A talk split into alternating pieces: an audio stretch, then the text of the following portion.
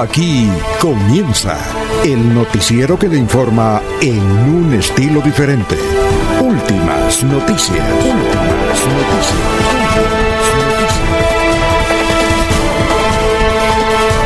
La información analizada por los expertos, sin sesgos, explicada con detalles, sin tanta carreta. Últimas noticias por Radio Melodía, también por Facebook y YouTube Radio Melodía. Director Alfonso Pineda Chaparro.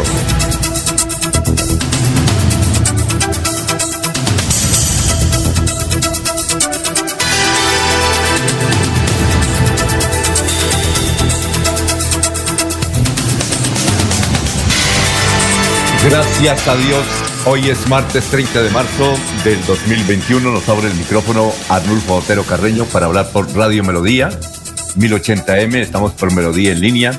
Estamos por Facebook Live. Estamos por YouTube. Gracias por la sintonía.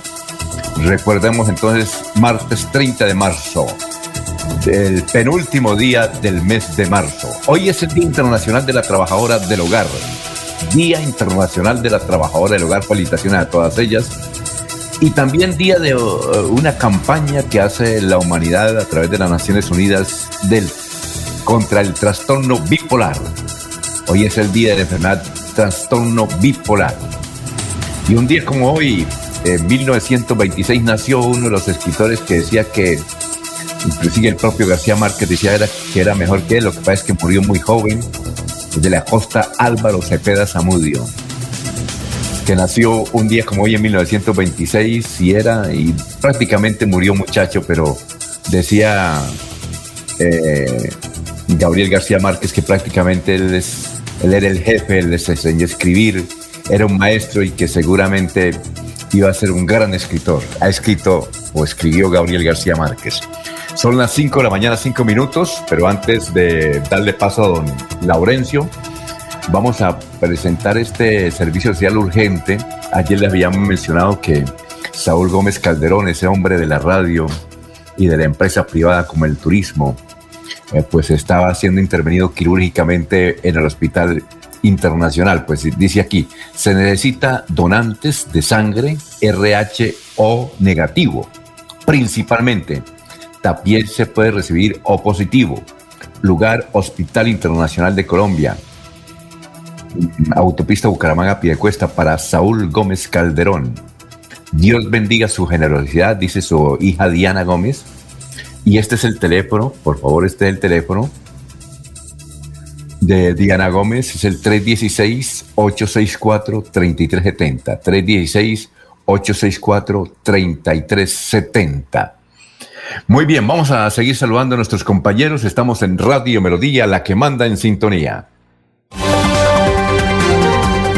Laurencio Gamba está en Últimas Noticias de Radio Melodía 1080 AM. Hola Laurencio, ¿cómo está? ¿Qué hay de nuevo? ¿Qué ha hecho? ¿Qué hay de su vida? Alfonso, pues bien, y el saludo para la señora Sara Prada Gómez, para todo el personal de Radio Melodía, igual que para Arnulfo Otero Carreño que nos permite estar allá con ustedes en la autopista mundial de las telecomunicaciones. Y para mañana han dicho desde la empresa electrificadora de Santander que están cerradas todas sus eh, dependencias de atención al público. Esto por la Semana Santa. Hoy hay normalidad en la actividad en la empresa electrificada, pero mañana no hay atención al público. Lo pueden hacer por los canales virtuales, cualquier reclamación. Igualmente hoy en la gobernación y otros entes regionales no hay atención. Será todo normal a partir del próximo lunes de Pascua y en el 2020 disminuyeron los dividendos que la empresa electrificadora entrega a sus accionistas. Esto por la situación creada como consecuencia del COVID-19. Muchas empresas no laboraron, no trabajaron, esto disminuyó el consumo de energía. El grupo del SMAC Bucaramanga llevó agua para un centro de protección canino privado en Lebrija. Se transformó eh, la tanqueta, que antes era para disolver, para atender situaciones de violencia, ahora está prestando el servicio de entregarle agua a los animalitos, en este caso los perritos que estaban ahí cerca del aeropuerto internacional. Hoy se incrementan los controles viales en las carreteras de Santander, y igual que aquí en el área metropolitana. Mucha gente sale de Bucaramanga particularmente para fincas, para municipios y el ejército y la policía dicen que toda persona que vaya pues debe llevar los documentos de identidad así como el conductor de los vehículos, cumplir con todos los requisitos y el equipo de viaje. La alternancia en Bucaramanga no es posible si no se cuenta con todos los medios de bioseguridad, porque los niños pueden ser portadores de esta terrible enfermedad a sus casas, dice Ligia Mateos, en respuesta a lo que el señor alcalde de Bucaramanga, el ingeniero Juan Carlos Cárdenas, ha dicho. Y bomberos de Florida Blanca eh, por estos días de temporal lluvia tienen también sus propias inquietudes. Precisamente el subcomandante, el señor Clemente, tiene el siguiente informe. Bueno, acá desde la institución de bomberos de Florida Blanca queremos hacer unas recomendaciones. Ahorita que se acerca o está entrando la primera temporada de lluvias, es importante que la gente tenga en cuenta de no construir eh, cerca de los ríos, tratar de respetar la ribera de los ríos, de eh, hacer limpieza en todas sus canaletas, en todas las eh, eh, sifones, todas las cosas para evitar inundaciones. Bomberos Floridanca estamos trabajando, estamos capacitados, tenemos personal, tenemos maquinaria, estamos con todos los equipos prestos y disponibles para cualquier situación que se vaya a presentar. Pueden comunicarse al 119, un teléfono fijo, para cualquier situación de emergencia. Muy bien, son las 5 de la mañana, 10 minutos. 5 de la mañana, 10 minutos. Estamos ya saludando a nuestros primeros oyentes en la página de Facebook Live. Gustavo Penilla Gómez dice buenos y bendecidos días santos para todos. Pronta recuperación para Saurito. Gerardo Gómez Porero, buenos días desde Alto Viento. Pensionados Caja Agraria en sintonía. El toque de queda y ley seca es para los pendejos. López López, buenos días desde Provenza don Jairo Macías, igualmente don Ramiro Carvajal de Deportivos Carvajal, Aníbal Navas Delgado, gerente general de Radio Taxis Libres, que tiene el teléfono 634-2222. A propósito de Aníbal, está muy contento porque un nieto de él eh, recibió una distinción especial de la importantísima Universidad de Oxford. Eh, se llama su nieto Tomás Zárate Navas, que ayer fue condecorado un latinoamericano que, condecorado en esta prestigiosa universidad, la eh, de Oxford. Muy bien. Felicitaciones pues a don Aníbal. Igualmente un saludo para don Juan José Rincón Osma, Juan José Rincón Osma, eh, para Lino Mosquera, Perigan, eh, Benjamín Gutiérrez, para Walter Vázquez, la señora Miriam Díaz Pérez, para Jairo Alfonso Mantilla, un saludo. Eh, para Jairo Alfonso, para Sofía Rueda, para Pedrito Galvis, Pablito Monsalve. Vamos a seguir saludando a nuestros compañeros Irladi Durán, que nos escucha en Curití. Gracias por la sintonía de la información de Curití. Bueno, mm, sigamos saludando a nuestros compañeros. Son las 5 de la mañana, 11 minutos. Estamos en Radio Melodía. Jorge Caicedo está en Últimas Noticias de Radio Melodía 1080 AM. Hola Jorge, ¿cómo está? ¿Cómo se encuentra? Tenga usted muy, pero muy buenos días. Muy buenos días, don Alfonso. Como siempre, feliz de compartir con ustedes este espacio de Últimas Noticias, poder saludar a todos los amigos que nos acompañan a las diferentes señales de Radio Melodía, a los amigos de YouTube, eh, bienvenidos también, igualmente a los del Facebook Live y por supuesto a los que cada mañana están junto a la radio a través del 1080 AM. Um, una cifra que es noticia de esta hora, don Alfonso, eh, está relacionada con las vacunas de COVID-19 en el departamento de Santander.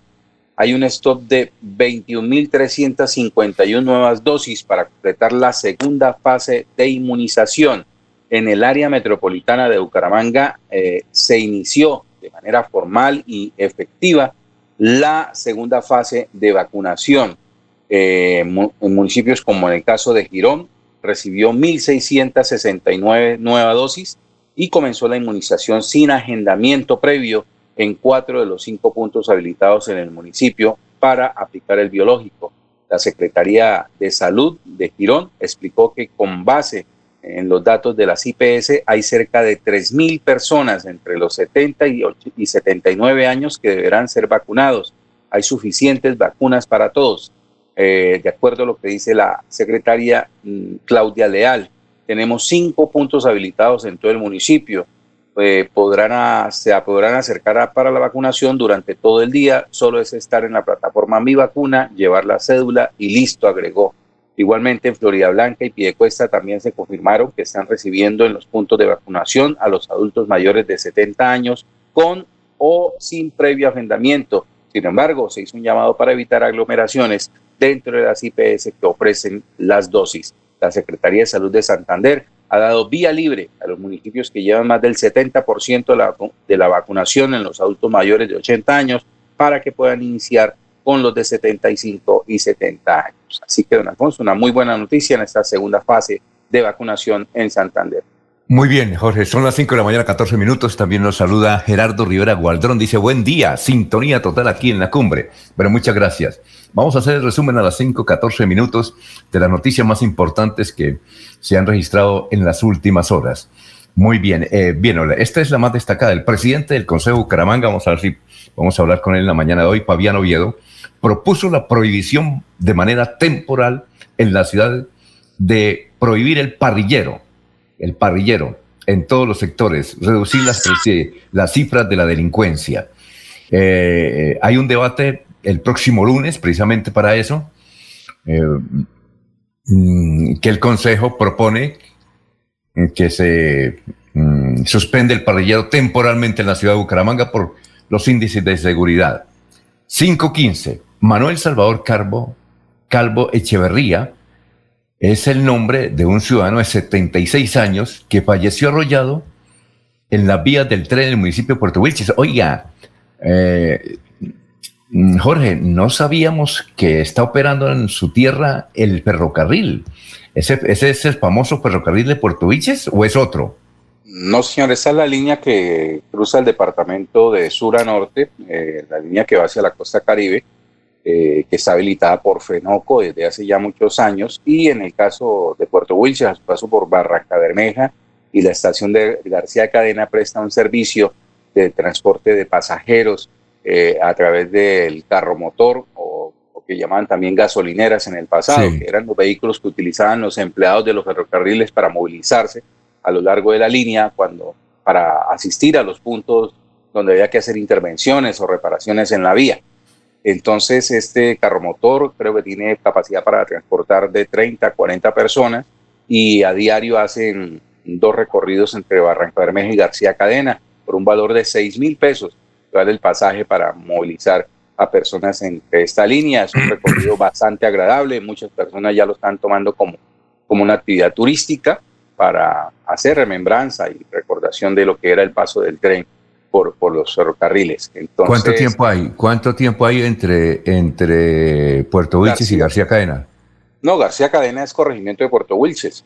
¿Pero cuánto? Puente Sogamoso, no, de Puente Sogamoso García Cadena hay 30, 20 a 30 minutos. Ah, y de Puente Sogamoso a Barranca Bermeja pueden haber unos 40 minutos en ferrocarril. Es un recorrido bastante agradable. Ah, qué eh.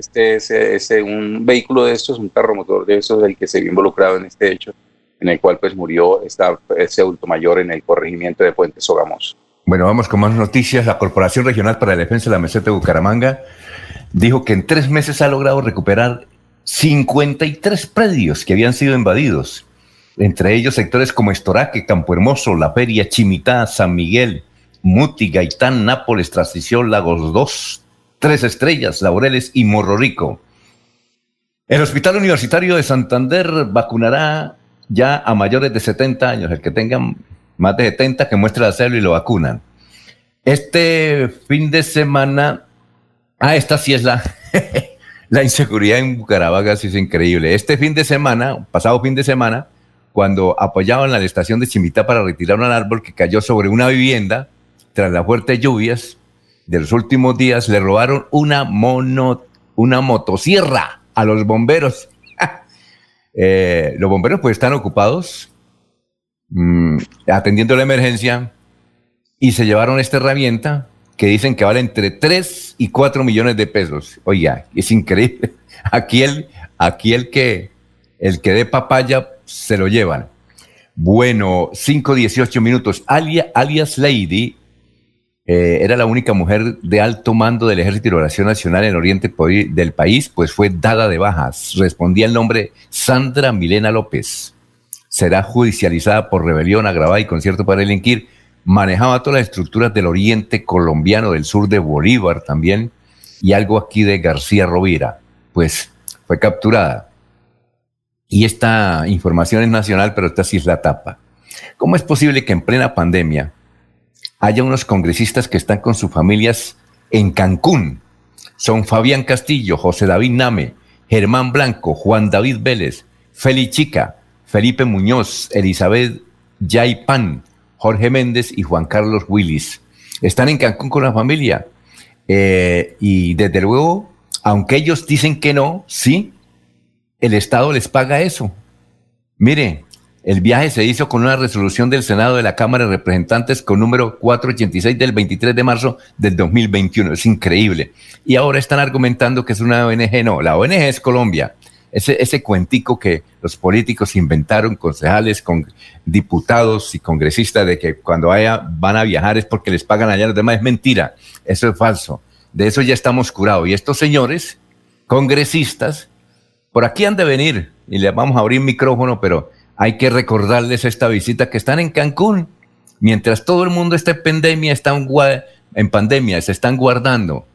Y esto, estos caballeros gastándose el billete de nosotros los colombianos allá en Cancún. Durante la emisión los vamos a recordar. Y los vamos a recordar durante la campaña. Ojalá vengan por acá. Ojalá pidan los jefes de prensa que le abran un micrófono con mucho gusto.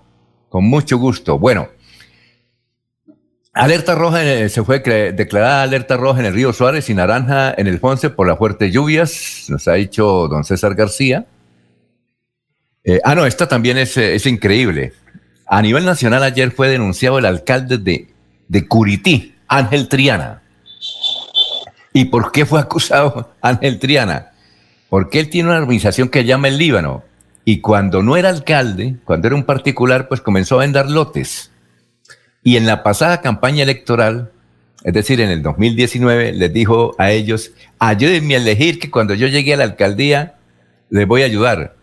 Pues lo eligieron alcalde y no les han ayudado y él no ayudó absolutamente en nada. Raúl Camacho, que es un ciudadano, hizo la denuncia a nivel nacional y también ayudó a todos los entes de control porque dice que Ángel Triana les quedó mal, no les entregó los servicios de agua, de luz, eh, y los ha tumbado. Son más de 300 lotes en Curití. Esa sí es, esa es la última. Bueno, el próximo, ah, esta es otra noticia también importante. El próximo 26 de abril, a las 2 de la tarde, la Fiscalía imputará cargos contra distinguidos abogados santanderianos acusados de estar implicados en la exigencia de 300 millones por parte de el ex procurador regional, recuerdan ustedes, Jesús Alejandro Garzón Rincón, que estuvo aquí en Bucaramanga, que le exigían 300 millones a Richard Aguilar para moverle un caso que él tenía en la Procuraduría, Richard Aguilar, o que tiene. A propósito, este funcionario, Jesús Alejandro Garzón Rincón, que tenía casa por cárcel, ayer el juez lo mandó a la picota a Bogotá, le quitó ese beneficio de casa por cárcel. Eh, bien, los abogados, vamos a hablar con uno de ellos más adelante, los abogados acusados y que el próximo 26 de abril les van a imputar cargos son Carlos Arturo Rojas, Raúl Eduardo Cardoso Navas. Raúl Eduardo Cardoso Navas fue mm, gerente de la EMPAS y es sobrino de un exalcalde del municipio de, de Piedecuesta. Y también está Aura Matilda Garzón Rincón les imputará el delito de concusión en calidad de intervinientes. Bien, y como lo presentó Laurencio Gamba, más adelante hablará Nelson Ballesteros, que dice que durante el jueves y el viernes van a trabajar común y corriente aplicando vacunas contra el coronavirus. Bien, otro agente de tránsito fue atropellado eh, la directora de tránsito de Bucaramanga, Andrea Juliana Méndez, dijo que este ya es el tercer agente atropellado. Eh, los hechos ocurrieron donde un taxista dio reversa en un puesto de control y embistió a uno de los agentes. La funcionaria indicó que el agente se encuentra con cuatro días de incapacidad y el parte médico indica que tuvo lesiones en la falange de una mano y en la cadera. Esto ocurrió ahí en el barrio Provenza, en la famosa calle 105. Eh, hoy es el, ah, los artesanos. Con razón había, don Laurencio, mucha gente en el parque La Cigarra y usted no nos había dicho. Es que la alcaldía de Bucaramanga autorizó, un saludo para Bonabel Cadena, eh, uno de los pioneros del periodismo artesanal en Colombia, el periodismo de los artesanos. Eh, don Laurencio, el Parque Las Cigarras y en el Parque Santander están los artesanos. Es así, ¿no? Usted no nos había mencionado ese, ese detallito. Alfonso, recuerde que es que hay un acuerdo municipal donde permite por la temporada de Semana Santa una feria artesanal. Eso no es nuevo, siempre ha existido. Lo que pasa es que ahorita hay restricción, hay que cumplir con el tapabocas, con las medidas de bioseguridad, pero si usted recuerda en el pasado siempre se realizaba este tipo de eventos aquí en Bucaramanga y antes, muchos años antes, era en la Puerta del Sol o en otras ocasiones en Senfer, pero siempre ha existido. Lo que ocurre es que la reclamación es porque no se cumplen las medidas de bioseguridad. Eso es otra situación, Alfonso. Muy bien. Eh, nos escribe Gustavo Pinilla Gómez, dice lo peor, hablando de los congresistas que se van de paseo a Cancún con plata del Estado. Lo peor es que se van de paseo, pero no asisten a las sesiones presenciales en la excusa del COVID. Gerardo Rivera Gualdrón. Ay, mientras los ciudadanos de a pie en toque de queda y estos congresistas en Cancún, esto es para Ripley. Pero yo anoté los nombres por aquí, a que no me pierdan, para cuando vengan para cuando vengan el año entrante a los jefes de prensa, oye, una entrevistica para el doctor tal que va a ir a Bucaramanga, pues bien, pues bien, aquí, aquí le tenemos. Y que no nos vengan a decir, porque es que a uno lo que le da piedra sabe qué es, amigos oyentes, que ellos tratan de disfrazar que eso lo pagaron por allá, o unas ONG, no, lo pagó la Cámara, el, el, Senado de la República. Ayer hablamos con funcionarios del Senado de la República, pero no se dejen meter ustedes los dedos a la boca, fue con recursos del Estado. Entonces los vamos a enfrentar para que, para que queden mal aquí ante la opinión pública, estas son sinvergüenzas. Y, y lo verdad que es uno, don Laurencio, uno también es sinvergüenza entrevistando a esos politiqueros ladrones. Uno también se vuelve sinvergüenza. Y, si, y en el juicio final, don Laurencio, ya nos van a llevar también por cómplices, ¿no? ¿Qué iba a decir, don Laurencio? Alfonso, entonces que ahora tenemos un tribunal de inquisición para que los señores congresistas no puedan hacer lo que quieran con su dinero. Alfonso, entiendo, ¿no? sí, no, no, es que no es con el dinero de ellos, no. Espérese, no. espérese, Alfonso. Ayer me tiré, me tiré, varias horas tirando, eh, hablando allá con los funcionarios del Senado, ellos me dijeron que no, eso, eso es, y lo dice Paola Herrera, que es una extraordinaria periodista de, de la W, también en el sentido que ellos fueron con recursos del Senado de la República. ¿Entonces es un delito? Sí, es un para, mí es, para, para mí No, eso no para, es ningún delito. Para mí, es mal, para mí no, está mal. No sé si era delito, pero para mí está, son sinvergüenzas. Porque, Alfonso, ni usted ni yo somos uh, ni la Contraloría, ni la Fiscalía, ni la Procuraduría. Bueno, Laurencio, Cuando bien. más aquí con entrevistas, pero no más, Alfonso. Pero mire, lo que pasa es que hay vamos una serie con, de eventos vamos a, que venga, vamos puede a charlar, hacer. Sí, vamos a charlar más, eh, Laurencio, de ese tema más adelante. Por ahora, déjeme terminar con las, eh, los titulares. Hoy Vanguardia Liberal dice algo que, que, pues no sabíamos. Dice que los liberales evalúan abandonar la coalición de gobierno del alcalde de Bucaramanga, Juan Carlos Cárdenas. No sabíamos. Ustedes sabían que el Partido Liberal estaba en coalición apoyando la administración de Juan Carlos Cárdenas. Nosotros no sabíamos. Pero Vanguardia Liberal dice que el secretario general de la colectividad, además que es santanderiano Miguel Ángel Sánchez, dice que el Partido Liberal con cuenta eh, Partido Liberal cuenta con tres de los 19 curules que tiene el Consejo de Bucaramanga con los cabildantes Javier Ayala, Robin Don Hernández y Francisco González. ¿Sí sabían ustedes eso? Que el Partido Liberal era coaligante eh, con la administración de Juan Carlos Cárdenas. No sabíamos eso. Sí, Vamos. señor. Y recuerde que los de la liga están en contra del alcalde, o sea, quienes lo apoyaron ahora son los enemigos y quienes en la campaña política fueron adversarios políticos ahora lo están apoyando. Recuerde que eso es la dinámica, la política. La política es muy dinámica. De pronto es que requieren por ahí unos dos carguitos ahí en la administración central y esa es, eso siempre ocurre. Esa es la coparticipación en la administración, es decir, tener la Secretaría del Interior, la Secretaría de Educación, la Secretaría tal. Sí, eso es normal y esa exigencia entre comillas. Ah, usted sabía, ¿no, Jorge? Que... Sí, señor, sí, ah, claro, el Partido Liberal se había declarado de gobierno al inicio del periodo en el 2020. Ah, sí, señor. muy bien. Bueno, eh, la noticia a nivel internacional sigue, sigue siendo las vacunas. Eh, hay, la buena noticia es que hay más vacunados que contagiados. 541 millones de vacunados. El otro caso extraordinario es en China, que tiene mil millones de habitantes y solamente hay 90 mil casos. Imagínense.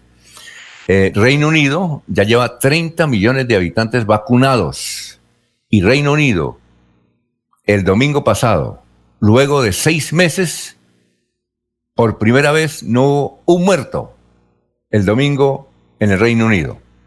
Eh, en Italia y Francia están vacunando 500 mil diarios Venezuela está colapsada. Eh, hoy hay un artículo en, uno de los periódicos de Francia, de Gerald de Francia, donde dice que las colas y la gente muriéndose eh, junto a los hospitales en Venezuela. Eh, también los periódicos dicen hoy a nivel internacional que las vacunas Pfizer y de Moderna tienen el 90% de efectividad en la segunda dosis. Rusia da a conocer hoy su famoso invento Sputnik Live. Eh, es otra vacuna llamada monodosis, que mientras se aplica en la segunda dosis hay que tomar este Sputnik Live, dice Rusia.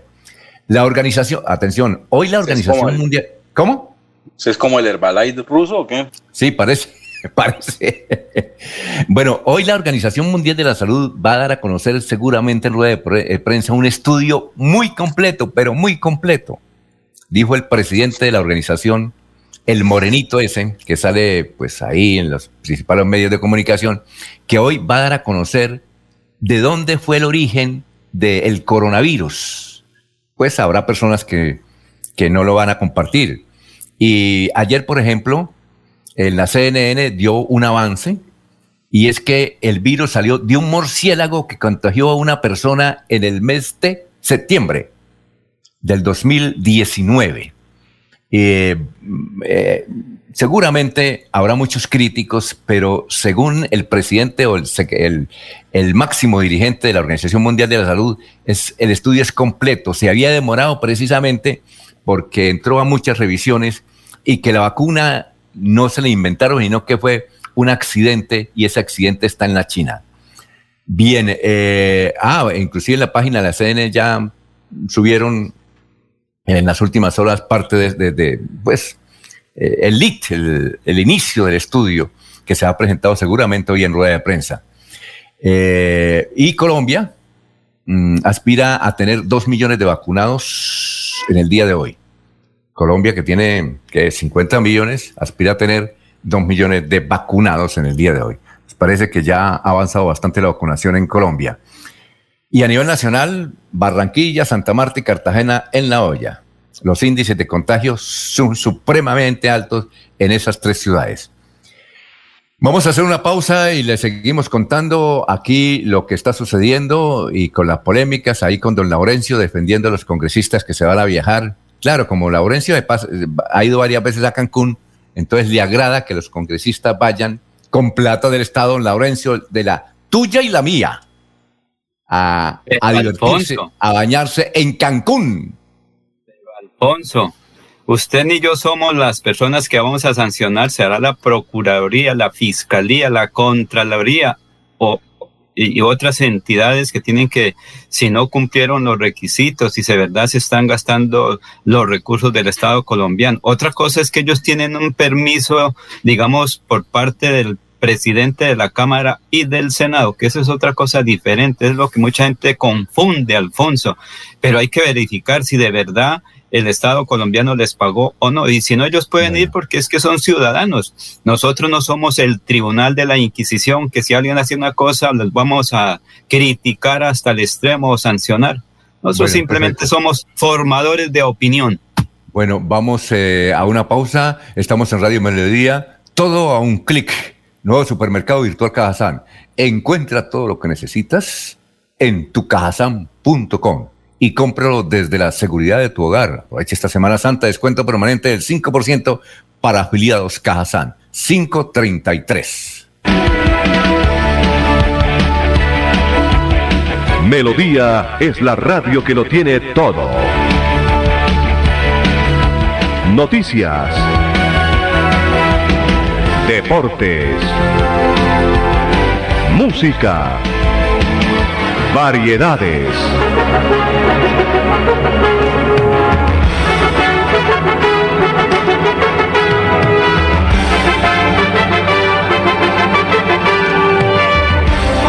Melodía La Grande.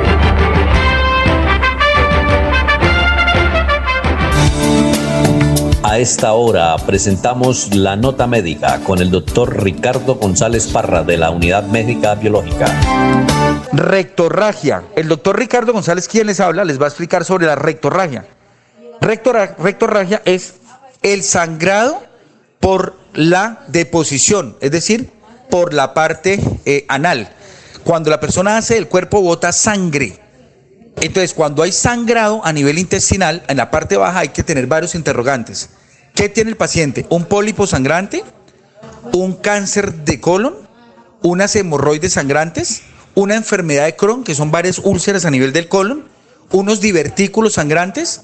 ¿O sencillamente una colitis, colitis que es inflamación del colon, sangrante? ¿Qué tiene el paciente? Ojo amigos, eh, es importante que nosotros sepamos diferenciar síntomas como paciente y como médico. Como paciente, si usted está presentando sangrados de esta característica, usted lo mínimo o lo mínimo que necesita es una colonoscopia. Si yo, Ricardo González, llego a tener un sangrado por el recto, yo me mando a hacer una colonoscopia. ¿Por qué? Porque sangrar por el recto no es un síntoma cualquiera ni un síntoma normal.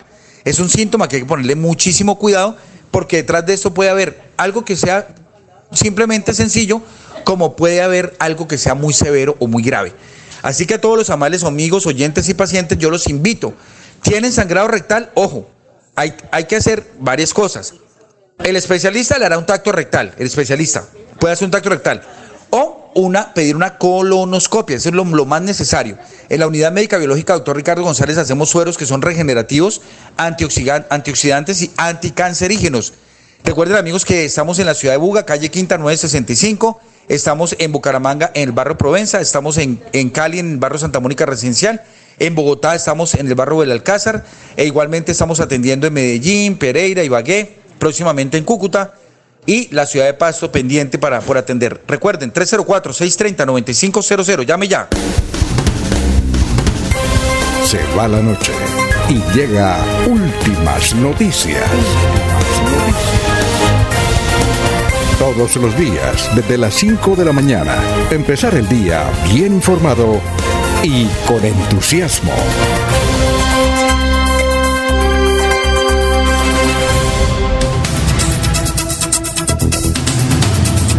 Bueno, aquí han, llegado, don Laurencio, muchos comentarios pero no encuentro uno a favor suyo, todos son a favor, todos son en contra suyos. Le voy a leer dos, ¿de acuerdo, Laurencio? Si sí, señor, tranquilo, se llama corrección fraterna, Alfonso, es Oye, normal. si a usted, Muchísimas gracias. Sí. Si a usted le llega un comentario a favor suyo, por favor, léalo, viejo. Pero es que mire, aquí tengo 11 con este. Le voy a leer dos. Uno que aparecen aquí en la página y los puede leer de, en el Facebook de Radio Melodía. Uno es de Gustavo Pirilla Gómez. Dice, entonces, según Laurencio, toca aplaudir a los congresistas que se van de paseo están cobrando viáticos sin ir a sesiones presenciales. Y eso que en México está más activo que en Colombia. Y Labores Campestre, don Laurencio dice, eh, ahí lo puede leer usted, se lo voy a leer acá porque usted me autorizó leerlo. Y hay muchos otros, otros, hay muchísimos ofensivos. Dice, Labores Campestre dice, Laurencio, el hecho de no ser ustedes la Fiscalía o Procuraduría no quiere decir que no puedan denunciar eso es una actividad del periodismo. No pretendan defender lo indefendible y es el colmo de esos congresistas. aquí dice Juan, ¿de qué me, de qué me estoy perdiendo? No. Juan, lo que, lo, que pasa es lo siguiente. Ayer los periodistas de Bogotá denunciaron, entre ellos el periódico El Espectador, la W y el mismo Caracol y RCN, que un grupo de congresistas con recursos del Estado, ellos quieren aparecer eso como si fuera una invitación y pagada por allá, no sé, por una ONG en México. No, recursos del Estado. Y lo, y, lo bueno es que están demostrando esas pruebas, pruebas que salen del mismo Senado. Estos señores se fueron con la familia a Cancún. Usted, don Laurencio, sabe cuánto vale un, uh, uh, la entrada a un hotel. No más entrar y preguntar, ahí le cobran, viejo. Entonces, estos señores, no, estos señores que se ganan, no, no es barato. Usted por entrar a un, a, un eh, hotel allá de una vez le cobran. Entonces estos hoteles donde desde luego va la oligarquía norteamericana y europea, pues también los suramericanos queremos parecernos como los ricos y nos vamos por allá para, para Cancún. Pues bien, don Laurencio, es que estos señores se fueron con la familia y están allá disfrutando de la familia con recursos del Estado. Eso es lo que le da uno piedra a un Laurencio. Ellos, desde luego, van a venir a decir aquí y van a mostrar todos los documentos. Siempre los concejales, diputados, congresistas que van a representar a Colombia supuestamente al exterior a ganar educación para traerla a favor de Colombia, dicen, aquí están los papeles. Y uno como periodista borrego se deja meter los dedos en la boca. Y eso era lo que me decían ayer algunos periodistas, inclusive que trabajan en el Salón de la República, que ellos fueron los que, frente a ese hecho, pues desde luego anónimamente hicieron circular la versión. Bien, eh, don Laurencio, entonces, ¿tiene respuesta para estos señores que están criticando la actividad de los congresistas? Con mucho gusto le escuchamos, don Laurencio. Alfonso, hace unos 25 años los copellanos, los de Acción Democrática, tenían la misma situación, tenían sus enemigos como lo están haciendo aquí en Colombia. Ellos eh, Llegó el Mesías y cambió todo. Hoy, ¿cómo estamos? Según dicen los expertos de economía, que los extranjeros van a reactivar la economía. Pero ¿qué es lo que está ocurriendo? Están desplazando la mano de obra colombiana. En ese país, en ese sector, en esa república, cómo está la situación. Todos los días, por aquí muchos amigos critican por qué están pidiendo en los semáforos, por qué los niños están en las calles. Pero hace veintitantos años era similar a lo que se está haciendo hoy la crítica a los congresistas, a los senadores, a los diputados. Y hoy, ¿cómo están los vecinos, Alfonso? Es que eso es fácil criticar y eso le, le, gusta al oyente, pero ¿cuál es la realidad? Esperemos que llegue Petro a la presidencia a ver qué ocurre, porque eso también se puede decir ahorita. Entonces, después nos estaremos lamentando, porque es que esas críticas, sí, es lo que le gusta escuchar al pueblo y gracias a quienes nos escriben, yo lo acepto esas uh, críticas que son constructivas, pero por el, en el fondo que tiene cuando la gente ha vivido del Estado, cuando son pensionados, obviamente, frente a ahorita al computador es fácil escribir, pero ¿cuál es la realidad que se está viendo en la comunidad? Miremos a ver eh, si todo esto que se critica, cuál es el resultado final si de verdad ahora que comienza el proceso electoral la gente va a votar como siempre lo hace, Alfonso, porque además estamos en una democracia. Yo no sé si estaremos trabajando para que esto ocurra como los vecinos o lo que ocurrió en Nicaragua o en El Salvador o en otras repúblicas, Alfonso. Es que fácil criticar, Alfonso. Sí, bien, iba a decir algo usted, Jorge, porque tengo también otra reflexión. No, no, don Alfonso, que hay que indignarse con estos congresistas que se van al exterior, bien sea a Cancún o a Florencia, ¿sí? a, disfrutar de, las vacaciones, a esa... A Florencia, Italia, dice usted, a ah, Florencia, Italia. Y no, solamente viajar porque es, es temporada de vacaciones, no, los que viajan y son reincidentes en viajar de manera clandestina, como son todas las acciones que los ha caracterizado. Hay que censurarlos a todos, don Alfonso, ¿sí? Porque después no, no, no es válido inventarse enfermedades para poder justificar esas apariciones esporádicas en el exterior. Eh, quien actúa como delincuente, como bandido, debe ser tratado como tal, sin ningún tipo de consideración por parte de los ciudadanos ni de parte de los medios. Hay que censurarlos a todos. Hay que, indicar una, sí, un momentico, Laurencio, hay que indicar una cosa y es lo siguiente, eh, hay congresistas buenos, aquí en Colombia hay muchísimos congresistas buenos, Robledo es un congresista excelente, Eh, a ver, ¿quién otro es bueno? Este señor de. Yo voto. ¿Usted vota por Robledo? Yo voto por los buenos. No, yo voto por los buenos. Ah, bueno, por Robledo, pero hay también, sí, un momentico, Laurencio, un momentico. Eh, el, el, ya vamos con usted. El, el este de Occidente, de, de Popayán, ¿cómo es? Velasco, el doctor Velasco, me parece un, un congresista. Eh, un congresista. Usted, Oiga, ¿usted sabe cuál es la anécdota que nos comentó la otra vez aquí en Bucaramanga hace que hace como unos dos años el doctor Velasco? ¿No se le ha comentado a usted? No, señor, no. Ni, ni a Laurencio tampoco. Resulta que él era, eh, él era mm, prácticamente ahí vecino de, de Pupitre en el Congreso. Pues ellos, los, los del Partido Liberal, están en un lado y, y los del Centro Democrático en otro lado. Pues él era muy amigo, era, y tomaban tinto con Iván Duque. Dijo, yo tomaba tinto con Iván Duque, éramos muy amigos. Entonces una vez Iván Duque me dijo, oye, eh, yo quiero que usted se una a mi, a mi equipo y mis proyectos. Por ejemplo, eh, yo quiero atacar el IVA, eso de las reformas tributarias, todo eso, que me ayude. Es más, si usted tiene un proyecto muy bueno para quitarle los impuestos a la gasolina, porque usted me, me pasó un documento y estoy de acuerdo con usted. Y cada rato que íbamos a tomar tinto y nos veíamos por ahí, nos hablábamos. Yo lo atendía en mi casa en Popayán, él me atendía en su casa en Bogotá, éramos muy, éramos muy amigos. Y, y entonces dice, y ahora que es presidente de la República, no me ha pasado al teléfono. Eso dijo, no, ah, es decir, eh, llevaban mm, como seis meses el doctor Duque en la presidencia.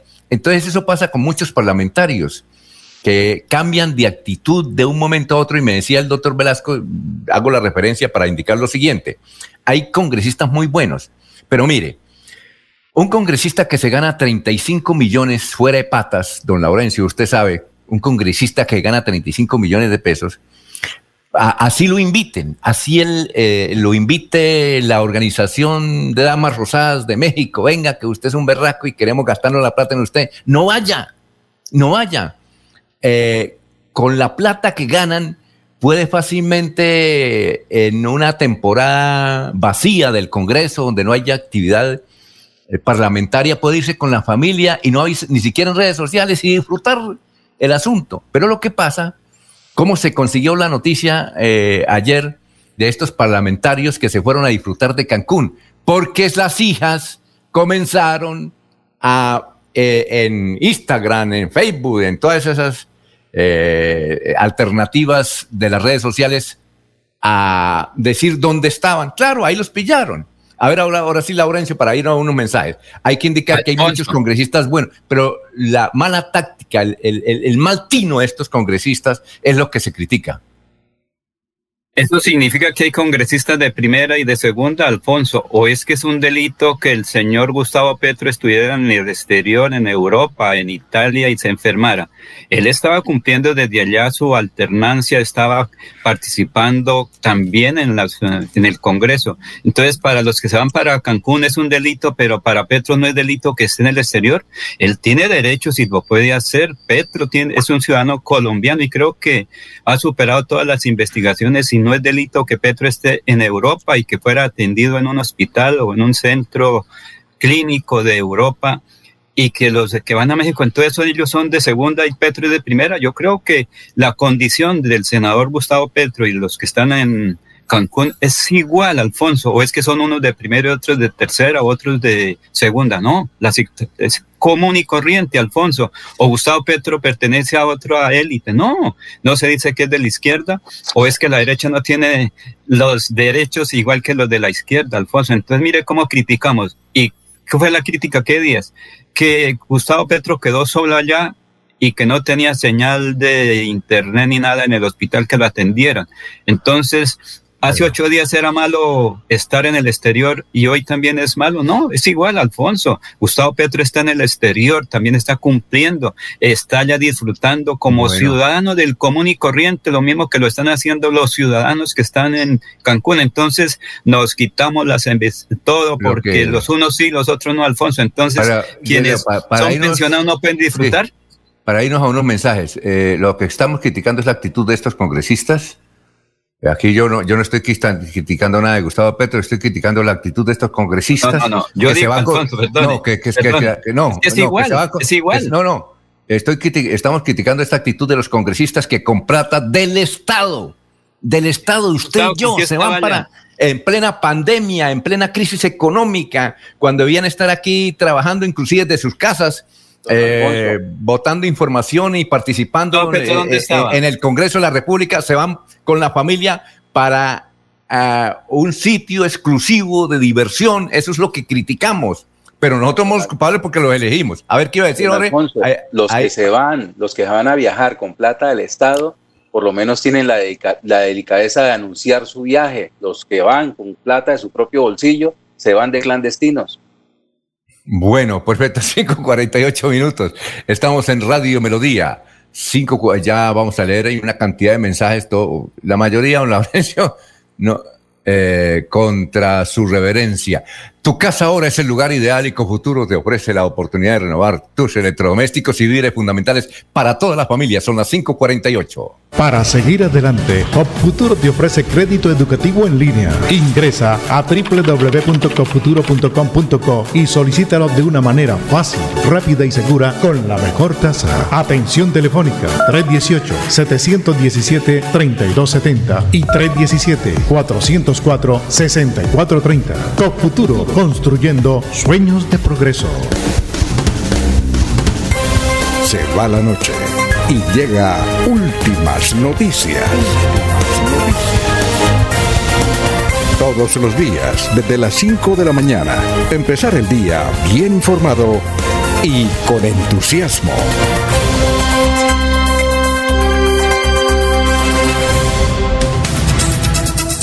Noticias, Jorge, a esta hora son las 5 eh, de la mañana, 40 y 49 minutos. Eh, Jorge.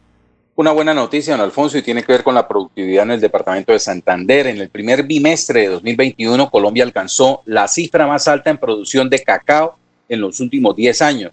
Santander es el departamento que más impulsó este hito, ya que aporta el 41% de la cosecha nacional.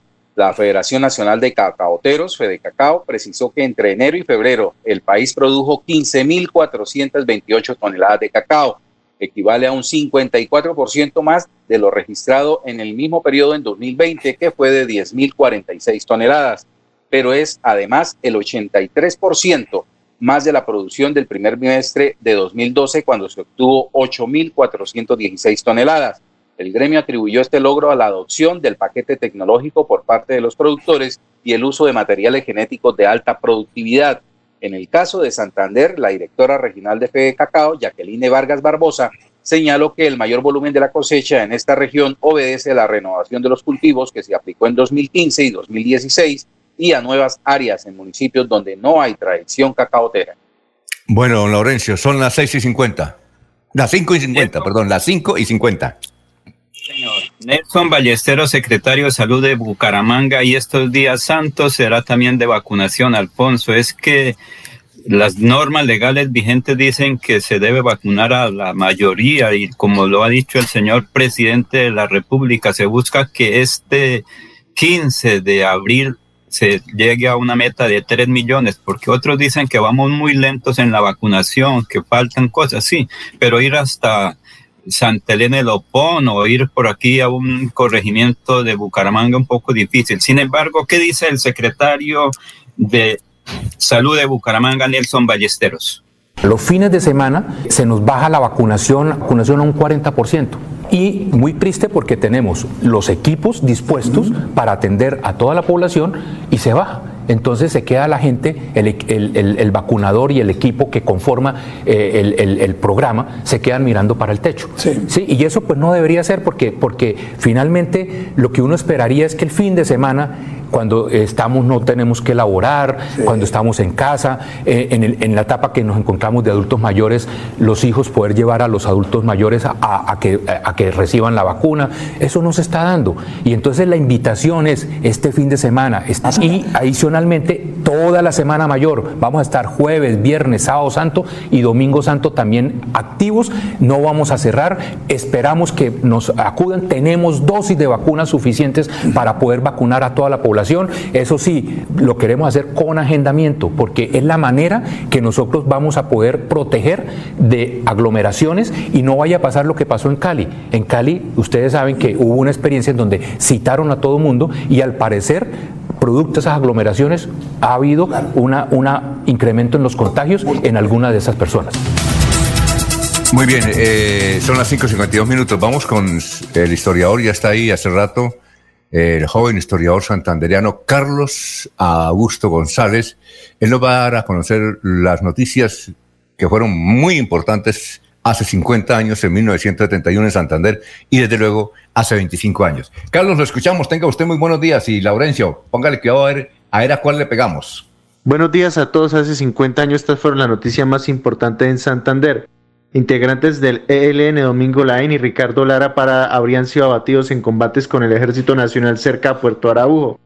El alcalde de Bucaramanga, Hernando Suárez Mantilla, anunció su retiro del cargo y de la política. Y hace 25 años fue noticia lo siguiente. Policía Técnica Judicial de Venezuela anunció el desmantelamiento de una banda de narcotraficantes denominada Conexión Bucaramanga que operaba desde la capital del departamento. Dirigentes santanderianos encabezados por el empresario Alejandro Galvi Ramírez firmaron carta de respaldo al ministro del Interior Horacio Serpa Uribe. Siga usted, don Alfonso.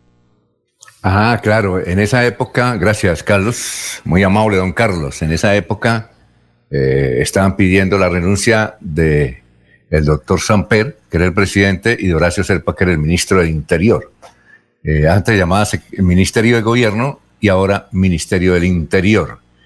Y en 1971, sí, fue cuando mataron a Ricardo Lara Parada, que era de Barranca. ¿Usted lo conoció, Jorge? ¿A Ricardo? No, no, no. No, no, no. En 71 apenas era. Ah, no había nacido. Ni proyectos, ni proyectos. No, no, no, apenas estaba cristalizando esa belleza. No, estaba, eh, estaba de, de biberón, ¿no? De biberón. Lo sacaban en el carrito ahí, su papá y... Exacto. Me alquilaban para los pesebres. Oiga, los hijos de Ricardo Lara Parada están muy bien. Creo que uno de ellos está, una de ellas está en España. La otra vez nos llamó hace como unos dos o tres años. Creo que triunfó en Barcelona. No sé el otro hijo dónde está, pero él tenía dos hijos, ¿no? Ricardo Lara Parada. Y fue concejal de, de Barranca, entiendo, ¿no? O se fue la candidato al consejo en esa época. Muy bien, son las 5 de la mañana, 55 minutos. Eh, vamos con los oyentes. A ver, don, a ver, eh, Gustavo Pinilla Gómez dice, estoy de acuerdo con Laurencio. Uy, Gustavo Pinilla está de acuerdo con usted, don Laurencio. ¿Por qué? Dice, estoy de acuerdo. Lo de Petro es igualmente criticable. Leonardo Jerez dice, saludos a todo el equipo de Melodía en la Semana Mayor. Muchas gracias. Leonardo nos escribe desde San Andrés. ¿Qué cosas buenas ha habido en San Andrés, don Leonardo? Ángela Serrano dice, se nota la envidia que le tienen a los congresistas porque pueden darse el lujo de viajar. Además, da risa escuchar que cuando los entrevistas y la gente piensa que los van a destrozar. Mentiras. Ustedes son muy salameros con los invitados. Sí, señor yo trato de, de, cuando entrevisto a gente no ser salamero, en serio. Yo me pongo después a revisar a ver si, ¿no? Yo les digo, les digo doctor porque a todo mundo le dice doctor, ¿no? Pero decir que es el mejor, yo muy poco, porque eso a mí me fastidia, don Laurencio, que en Bogotá hay unos periodistas lambones. Bueno, señor ministro, es que usted es el berraco, el arrecho. A mí me, me da escalofrío y, y cambio de emisora. Lo mismo harán con uno. Cuando uno aquí trae a, una persona eh, dijo, no, es que a mí me agrada entrevistarlo a usted, usted es el mejor, usted es el más berraco, ¿sí? Eso, eso fastidia a un Laurencio. Por eso es que cuando haya una pregunta, trate de no, si no los quiere criticar, está bien, no los critica, pero no ser eh, tan soachaquetas. Porque usted como, es muy, usted como es muy generoso, sí lo felicita, no, no hay que felicitarlos ni, criticarlos. Hay es que preguntarles. Señor, usted, señor político, hay que preguntarle así muy, muy decentemente, señor político, ¿usted por qué robó este billete? Porque generalmente los políticos son ladrones. Entonces, señor político, ¿usted por qué robó este billete? No, Alfonso, no, señor, no, porque si no hay las, si no está acusado, eso, eso es, ya es temerario, Alfonso, porque ningún congresista es ladrón. mientras que no se le compruebe lo contrario, que sea el Estado los entes de control, porque es que decir que son ladrones es fácil. ¿Qué tal que yo diga que fulano de tal es un ladrón, que enseguida me mete en la demanda? Y yo no quiero ir a la fiscalía a responder cosas que después, ¿cómo voy a decir que sí se robó la plata si no hay las pruebas, Alfonso? Es que si los señores congresistas, mientras que no sean sancionados, no han cometido ningún delito. Esperemos qué ocurre con los que fueron a Cancún. En ocho días no pasa nada, porque ellos regresan y revisan, mire, aquí están las cosas, yo puedo estamos en una república democrática donde yo puedo hacer lo que quiera con mis dineros, Alfonso. Es que tengo que pedirle permiso a cada uno de los colombianos. No, pero Alfonso, es Con su dinero, oiga, Laurencio, con su dinero usted puede hacer lo que quiera, no con los dineros del Estado. Eh, mire, aquí Abelardo Correa le dice lo siguiente. Eh, el problema es que con recursos viajen los senadores eh, del Estado, con recursos del Estado. Laurencio, no confunda, dice el profesor Abelardo, no confunda con su discurso pro-uribista. Dice que usted es muy uribista. Pero Alfonso, es que Petro es de primera y los que van a Cancún son de segunda. No, Alfonso, son senadores y congresistas, son de la misma talla. ¿O es que acaso el voto del uno tiene más peso que el otro? Es un voto igual. Alfonso, entonces, si Petro está en Europa, tiene los mismos derechos que los que están en Cancún. Lo que pasa es que la gente cree que es que porque en derecho, yo lo hago es en derecho, ni es que el esté, por, ¿qué, ¿qué, dijo qué días eh, el congresista eh, Oscar, Villa, Oscar Villamizar Meneses? Dijo, Laurencio, es que, no, yo le pregunto, pues ni soy salamero, ni nada, lo hago es en derecho conforme a mi experiencia en materia política y mis conocimientos, Alfonso. No le digo, es que usted es el mejor o que usted se va a quemar, no, usted necesita tantos votos, lo que yo le dije, ¿qué días? Por eso, eh, cuando dijo, no, es que Laurencio no, yo pregunto a veces cosas y no soy salamero, ni soy uribista, ni soy del centro. Ellos saben dónde estoy en, eh, eh, en, materia política, porque yo no me escondo ante nada. Alfonso, lo que pasa es que mucha gente le gusta hablar cosas, pero después si lo llaman a la fiscalía cuando dicen lo que se pueda probar en público, lo puede hacer en privado o en medio de un micrófono. Que alguien es ladrón, si no, es, si no se ha comprobado, es inocente, Alfonso. Y yo creo que ir a, Cancún no es ningún delito, ni se han robado la plata, ni que vaya Petro a Europa tampoco no es ningún delito. Él está en cumplimiento de sus derechos. Don Alfonso, hay como por, por apoyar un poco a, a, a Laurencio, que no estoy de acuerdo con lo que hacen los congresistas, pero hay algo de razón en lo que dice Laurencio ese viaje a Cancún se los inventaron los congresistas y se fueron o presentaron la solicitud ante el Congreso y, los, y les autorizaron hacer ese, ese viaje en representación de... Sí, presentaron con todos los documentos y están los documentos. Les, ¿Ellos autorizan esa salida? Sí, eh, ahí está la resolución, ahí está el número de ah, resolución y todo. Eso ha circulado por las redes sociales. ¿Quién firmó la resolución? El presidente de la Cámara. Ah, bueno. Que está allá. El presidente de la Cámara está allá. Ah, está, está allá. No, pero, no. Alfonso, los, pero Alfonso, los congresistas no deben pedir permiso para salir. Los debe ser es el señor presidente. O cuando nos enteramos que Petro estaba en Europa, cuando se enfermó, porque él asistía a todos los debates en el Congreso. La, la, el Internet, la virtualidad le permite estar donde quiera. Entonces, ahora sí vamos a criticar los que están en, en, Cancún y Petro. Tienen las mismas condiciones, Alfonso. Es que Petro no estaba asistiendo eh, desde Europa a las sesiones del Congreso. ¿Quién sabía? No, muy pocos sabían que estaba en Europa, porque él estaba participando. Entonces, la, los medios de virtualidad lo permiten, Alfonso. Pero, lo que es pero de pronto nosotros. Espere, Alfonso, muchos manejan la doble moralidad. Con su plata Petro estaba con su plata, no con la no, él es senador de la República, él es senador de la República. Él no es una cosa privada aquí, eh, digo, aquí es senador y en Europa es el doctor Petro, no, él es el senador colombiano Gustavo Petro, aspirante a la presidencia de la República, él es, o es que allá se esconde, no. Lo que pasa es que cuando estoy enfermo es otra cosa. Bueno, vamos a una pausa, nos escribe, eh, perdón, nos escribe, no, escribe Juan Carlos Cárdenas. Dice, desde hoy hasta el próximo lunes estaremos en la terminal de transporte de Bucaramanga realizando pruebas PCR a las personas que ingresen o salgan de nuestra ciudad. Por favor, sigamos cuidándonos y acatando las normas. Nuestro propósito es seguir salvando vidas. Son las seis de la mañana, dos minutos. A esta hora presentamos la nota médica con el doctor Ricardo González Parra de la Unidad Médica Biológica. Deposición negra.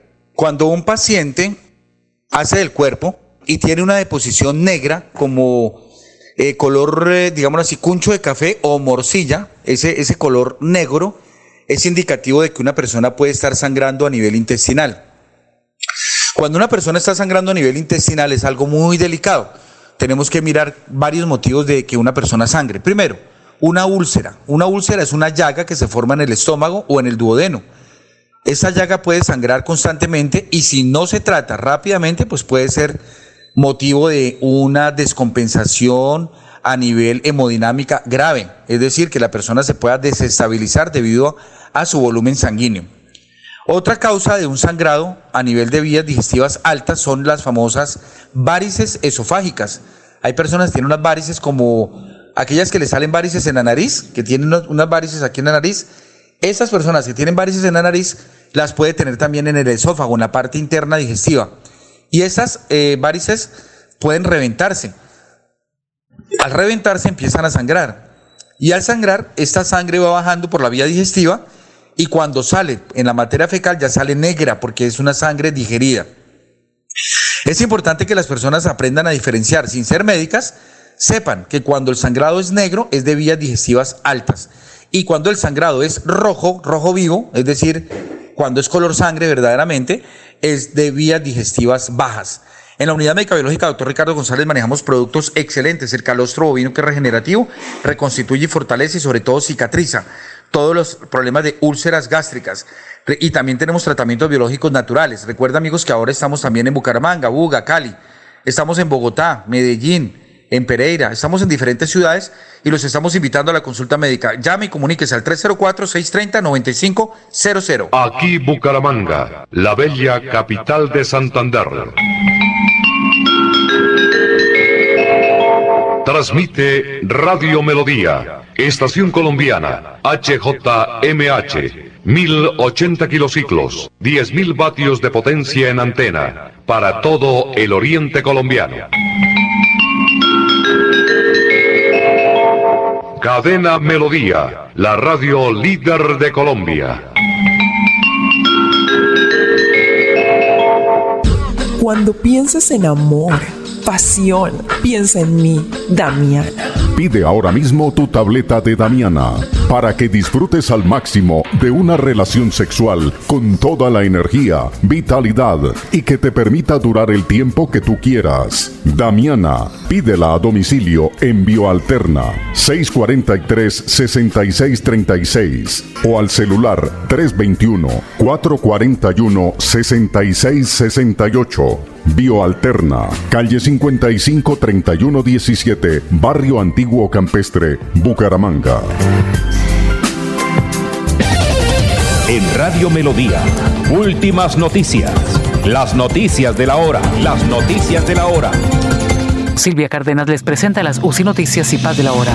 Publicaron el cartel de los más buscados por reclutamiento de niños y jóvenes. Alias Otoniel, Jesús Santrich, Iván Márquez y Gavino lideran la lista de un mega operativo en Colombia para dar con la captura de los criminales que reclutan a niños y adolescentes para la guerra y para comisión de delitos.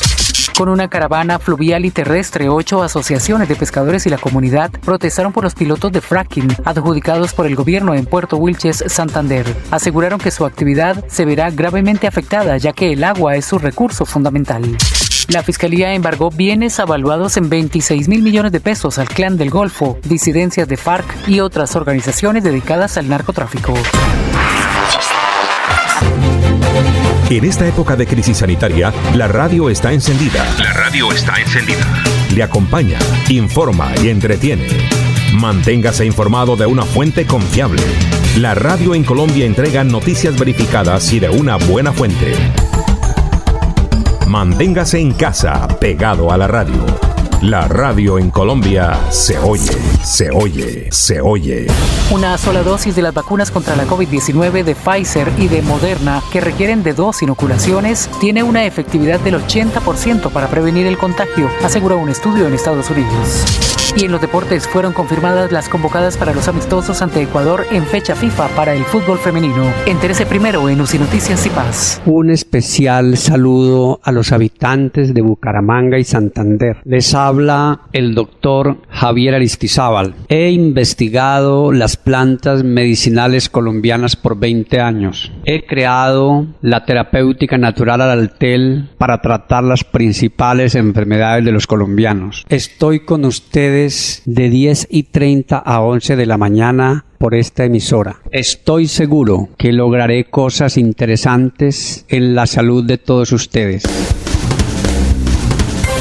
Se va la noche y llega últimas noticias. Todos los días, desde las 5 de la mañana, empezar el día bien informado y con entusiasmo.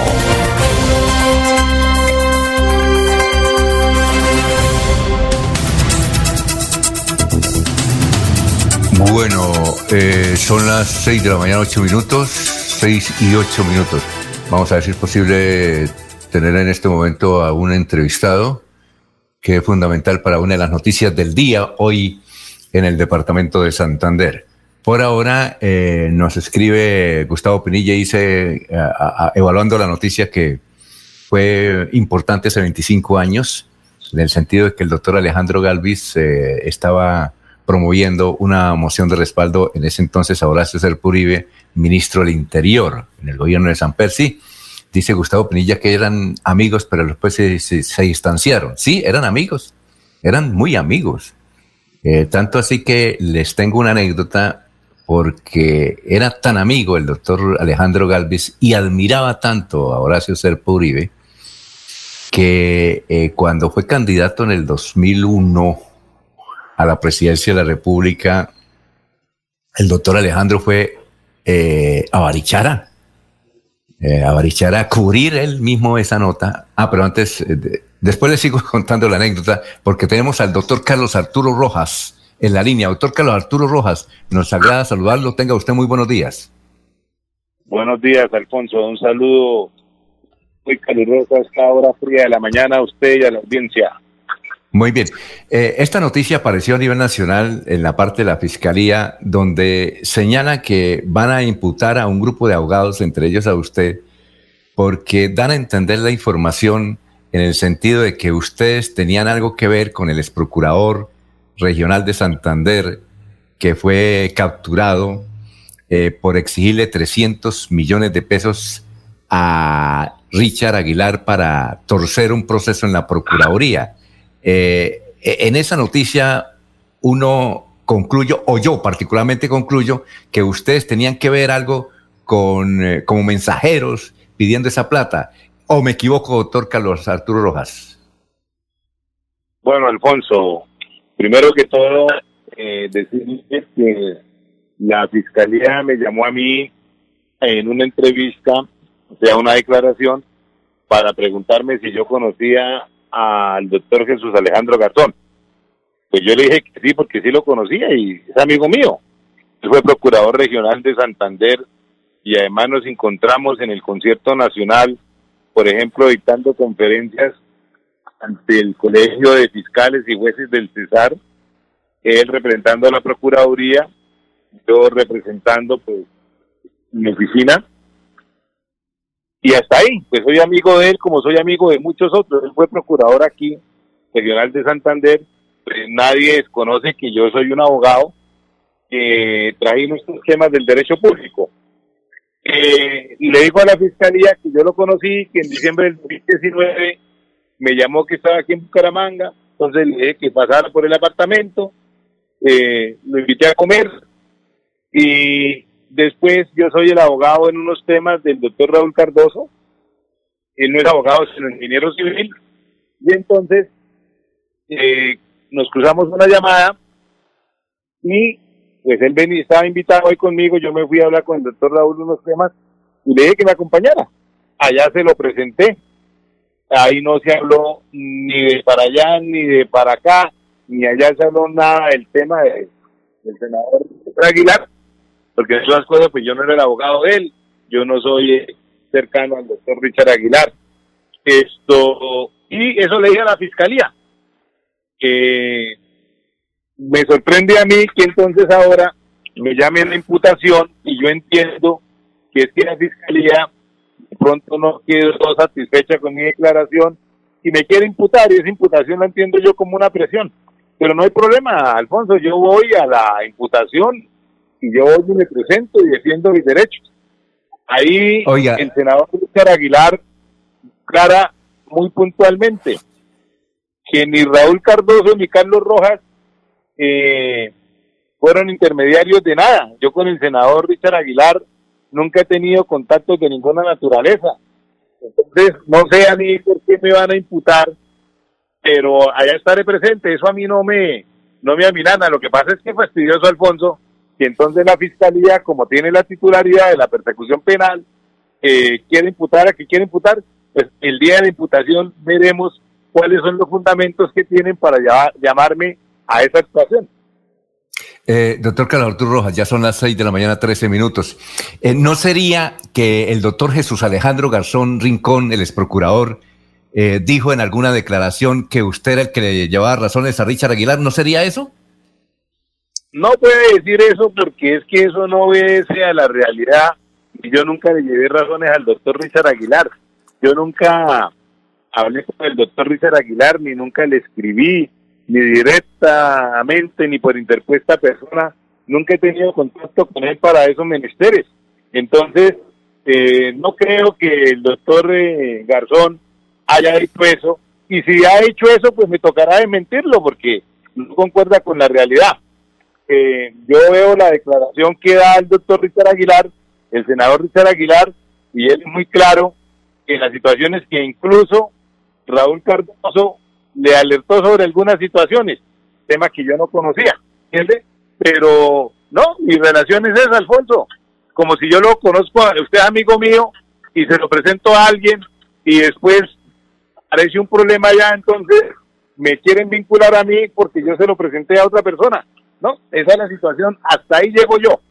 Y eso es delito, presentar a una persona es delito, entonces yo estaría incurriendo en ese delito doctor, ¿y quién es a, otra persona que imputan? Es Aura Matilda Garzón Rincón. ¿Quién es ella?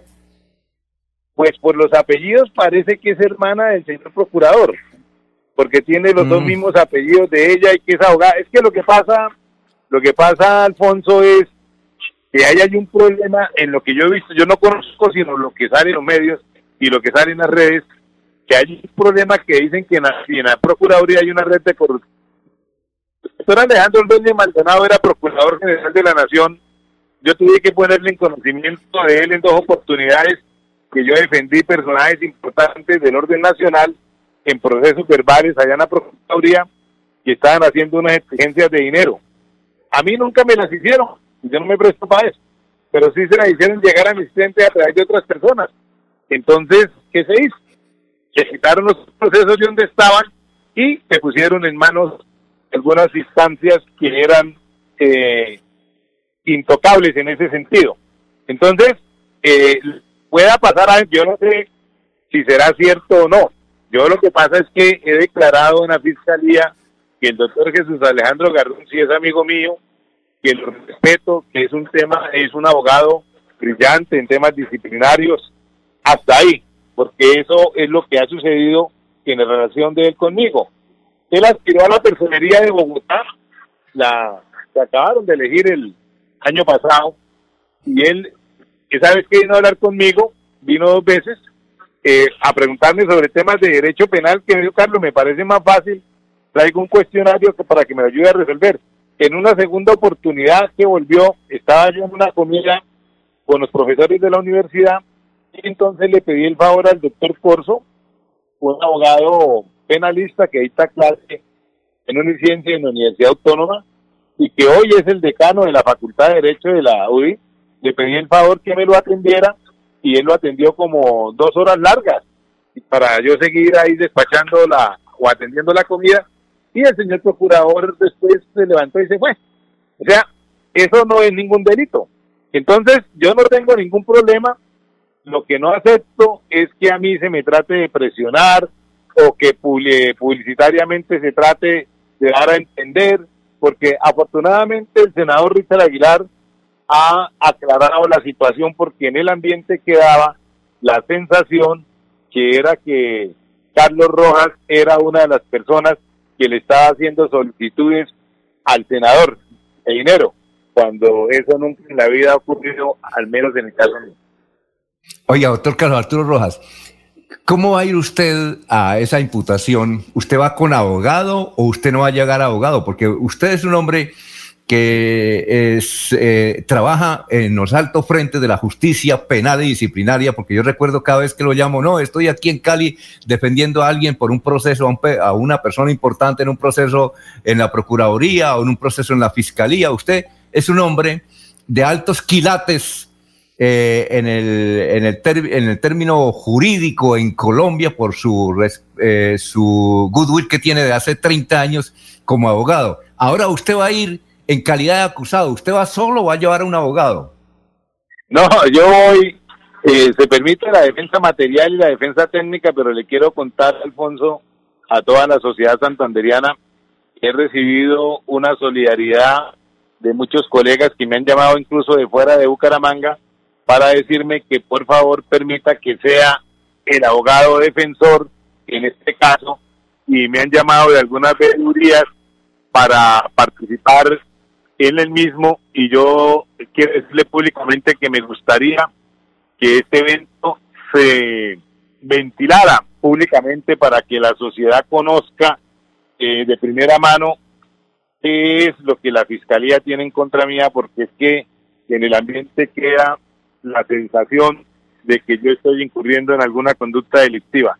Si yo soy un abogado que manejo estos temas de derecho público, Alfonso, que vivo de eso, de ejercer la profesión, que he logrado sacar a mi familia adelante trabajando como tal, que no acepto cargos públicos, porque hoy ser eh, funcionario público es una profesión peligro. Entonces, no voy a conocer yo, eh, si se me llegara a proponer una situación de esas, que eso es un delito, pues claro. o sea, ir a incurrir en una conducta de esa es censurable. Yo no la patrocino ni estoy de acuerdo ni yo estoy defendiendo al señor procurador que está enjuiciado. Lo que yo estoy defendiendo es la relación de él conmigo en el caso que nos ocupa, porque ni él me dijo a mí nada, ni me tocó nada, y no lo haría, por respeto, pero si lo hubiera hecho, pues yo lo hubiera puesto en su lugar, porque no me presto para esas sinvergüencerías. Entonces, lo que pasa es que esto es molesto porque como se publicita y la gente que no entiende lo que percibe la noticia de entrada es que la persona está incurriendo en una conducta delictiva. Y usted sabe que como yo ejerzo la profesión a lo largo y ancho del país y tengo clientes de alguna trascendencia, pues eso en alguna medida lo puede afectar, pero yo tengo la tranquilidad de que no estoy inmerso en ninguna conducta que atente contra el Código Penal. Si la Fiscalía tiene alguna duda, con mucho gusto se lo aclaro. Pero puede estar tranquilo usted, Alfonso, como periodista, y la sociedad santanderiana, y en el caso que se ventila en la Procuraduría, no tengo nada que ver y es totalmente ajeno a cualquier interés de parte mía, ni siquiera como lambón, porque no acostumbro a esos actos en la vida. Entonces, con eso tengo la tranquilidad y le quiero agradecer al senador Richard Aguilar que haya sido contundente en su declaración porque es que si la víctima, que es él, está diciéndole a la fiscalía que ni Raúl ni yo tenemos nada que ver, que incluso dice que Raúl fue el que lo alertó, y yo no sé si eso será cierto o no, porque no conozco, no conozco los vericuetos de, de ese tema. Entonces yo no sé la fiscalía de dónde saca eso.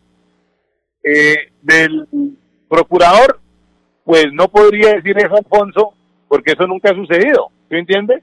Entonces, si él va a decir una situación, va a expresar una situación de esas, pues entonces tendría que entrar a demostrarla, pero yo no tengo ningún inconveniente. Lo que pasa es que tal vez el que yo diga que es una persona que es amiga mía, que le tengo mucho respeto, Alfonso, yo no tengo por qué negar eso. Yo si soy amigo suyo y le tengo aprecio y le tengo respeto, y mañana usted incurre en una conducta contraria a la ley, es decir, eso que tiene que afectar el concepto que yo tengo de usted, si conmigo usted ha sido una persona correcta. ¿Entiende? Entonces, esas son las situaciones que se presentan, pero no tengo la más mínima duda de nada. Mi conducta nunca ha sido desviada y nunca yo me he prestado para pisotear el código penal. Eso sí que quede muy claro. Bueno, doctor Carlos Arturo Roja, muchas gracias por haber estado aquí en Radio Melodía. Esperaremos el próximo 26 de abril. Ojalá que se pueda transmitir eso en directo como usted quiere para que este proceso quede claro ante los colombianos. Muy amable y que pase un buen día. Bueno, Alfonso, un saludo especial. Gracias. Muy bien, son las 6 de la mañana, 22 minutos. Vamos a una pausa y regresamos. Amigo empresario, su negocio merece el mejor respaldo. Los desafíos mundiales traen soluciones al instante. Por eso Cofuturo le ofrece crédito ágil y práctico para capital de trabajo y todas las necesidades de su empresa. Informes 317-439-9483 y en www.cofuturo.com.co. Cofuturo, construimos sueños de progreso.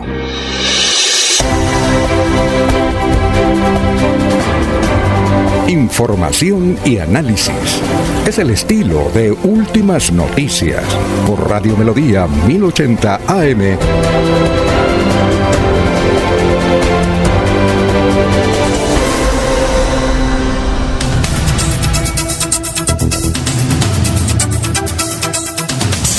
Muy bien, eh, vamos con los oyentes. Eh, René Alexander Parra Castellano dice, los congresistas que viajaron a México a una reunión con colegas de Latinoamérica para tocar temas ambientales. No se les critica por su gestión, ya que esa es su función, sino que viajan en medio de un pico de la pandemia en México.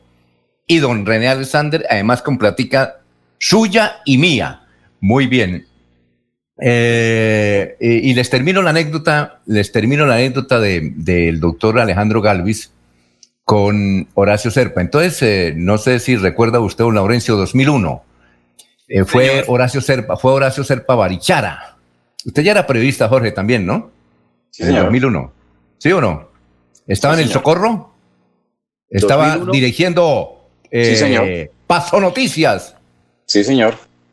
Usted es Jorge Alfredo Vargas de esa época, ¿no? sí, claro. No, no, no. Oye, y ese canal tenía mucha, mucha audiencia, de, ¿no? De pronto el Saúl Mesa. ¿Ah? el Saúl Mesa, tal vez. Oiga, pero, pero, pero, pero ese, ese, ese canal donde usted trabajaba tenía muy buena, muy, muy buena, porque aquí cuando uno entrevistaba a alguien del Socorro, no, y es que él lo dijo en Paso Televisión. Y es que en Paso Televisión, entonces tenía mucha, debe tener mucha influencia todavía, ¿no? Sí, señor, no, claro, sigue siendo el, punto de encuentro a través de las comunicaciones de, los habitantes de, la capital comunera, de Alfonso, y, y Paso TV se ha transformado, ha crecido, ha evolucionado con la tecnología. Hoy solamente ya, no solo presta el servicio de, televisión por suscripción, sino también eh, servicios de Internet.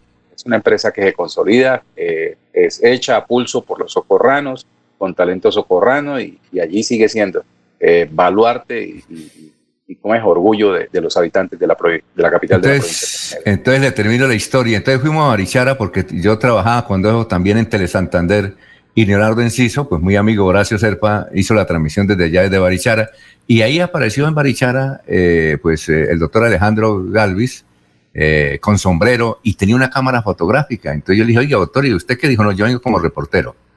¿Usted conoce aquí gente? ¿Usted que es aquí de Barichara? ¿Conoce a gente? Le dije, más o menos.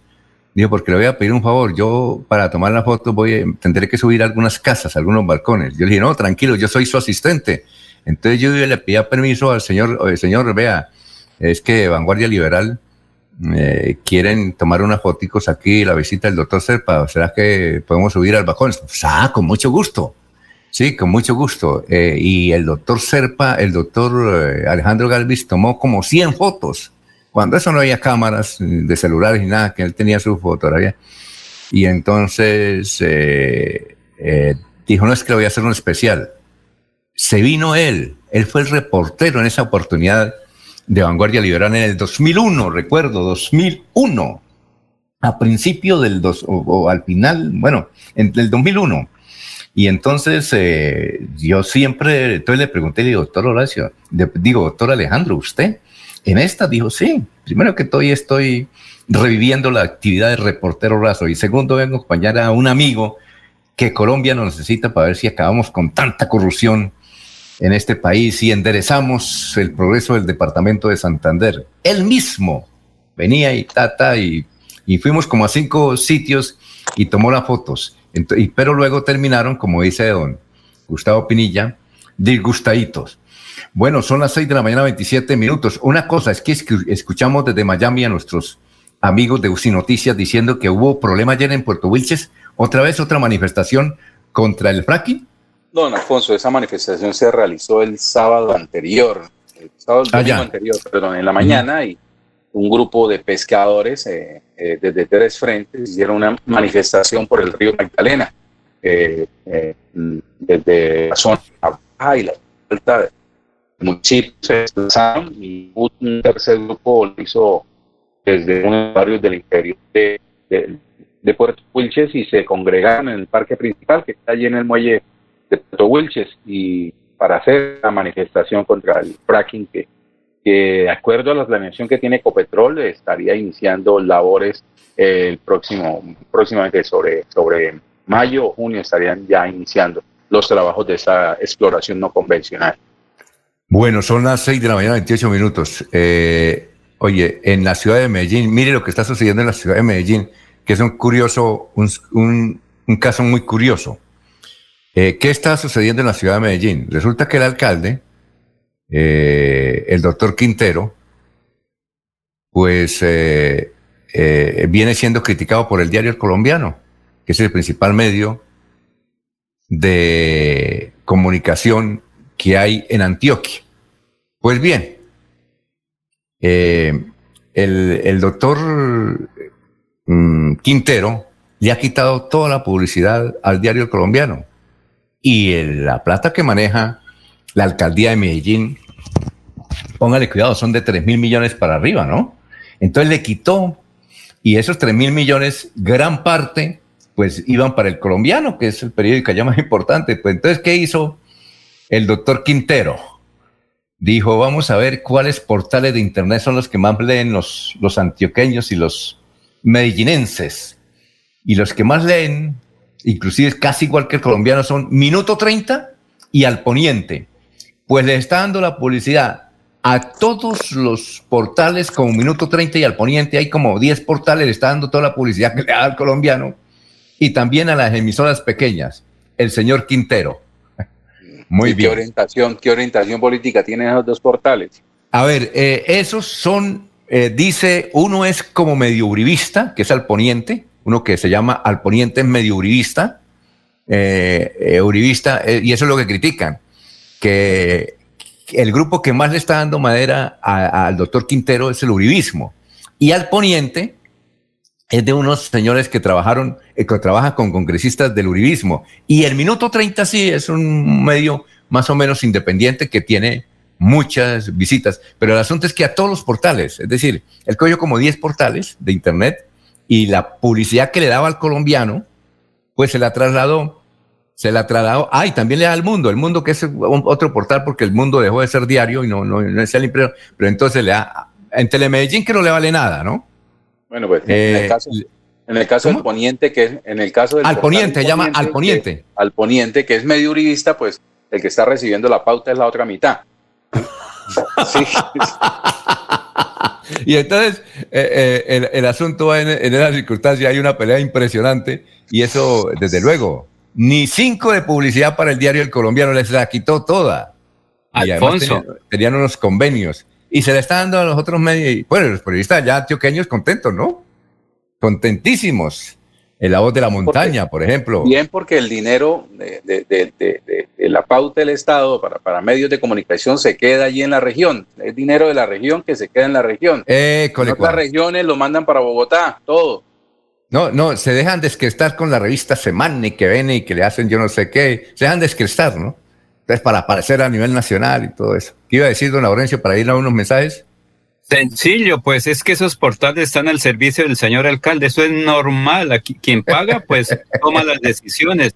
Si alguien me dice, Labrencio, quiere que lo contrate para tal cosa como periodista, eh, yo tomo la decisión si me, si me sirve o no. Tengo la libertad de definir, eso ocurre. Cuando por aquí cerca nos dijeron, venga, que queremos contratar sus servicios en algo, yo dije, sí.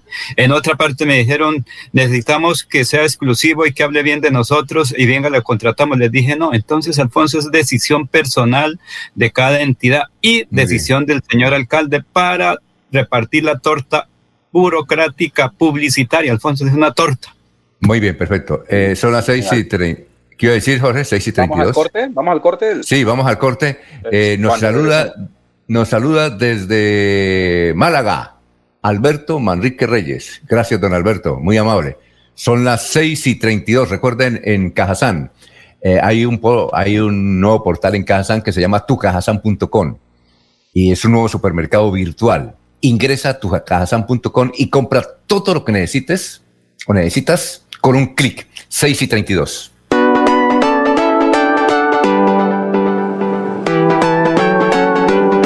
Melodía, Melodía, Radio Sin Fronteras. Escúchenos en cualquier lugar del mundo. Melodíaenlínea.com es nuestra página web. Melodíaenlínea.com, señal para todo el mundo. Señal para todo el mundo. Radio sin límites, Radio sin fronteras. Radio Melodía, la que manda en sintonía.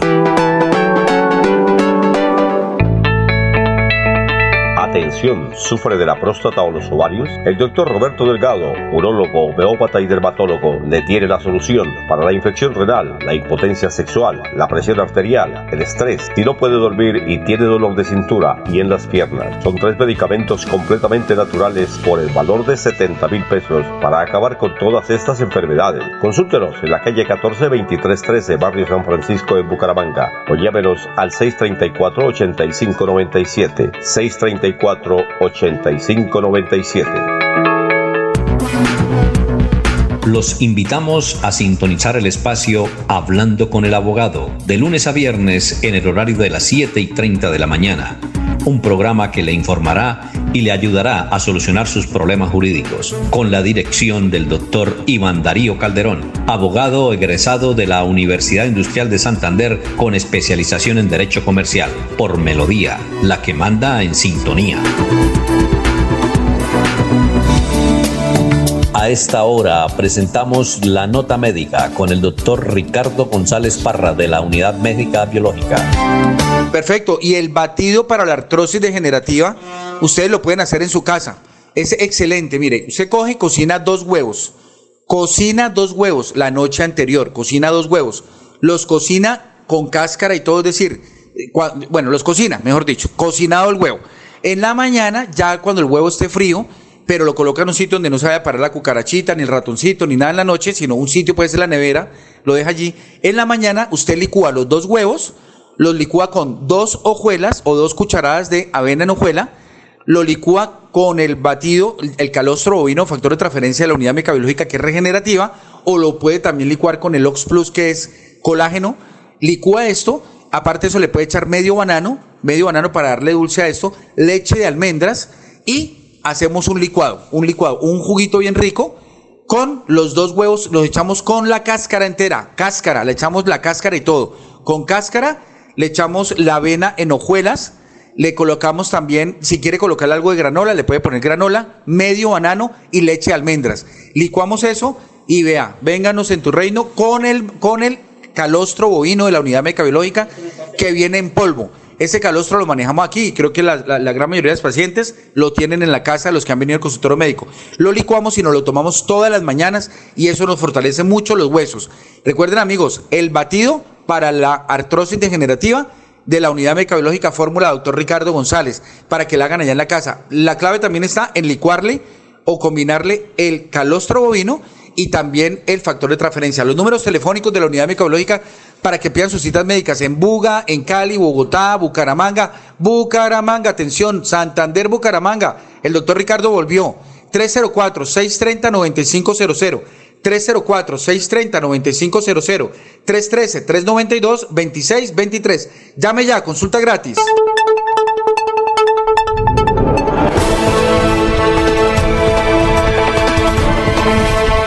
Últimas noticias de Radio Melodía. Últimas noticias por Radio Melodía 1080 AM. En Facebook Live, en YouTube y en Twitter. Por donde quiera informarse.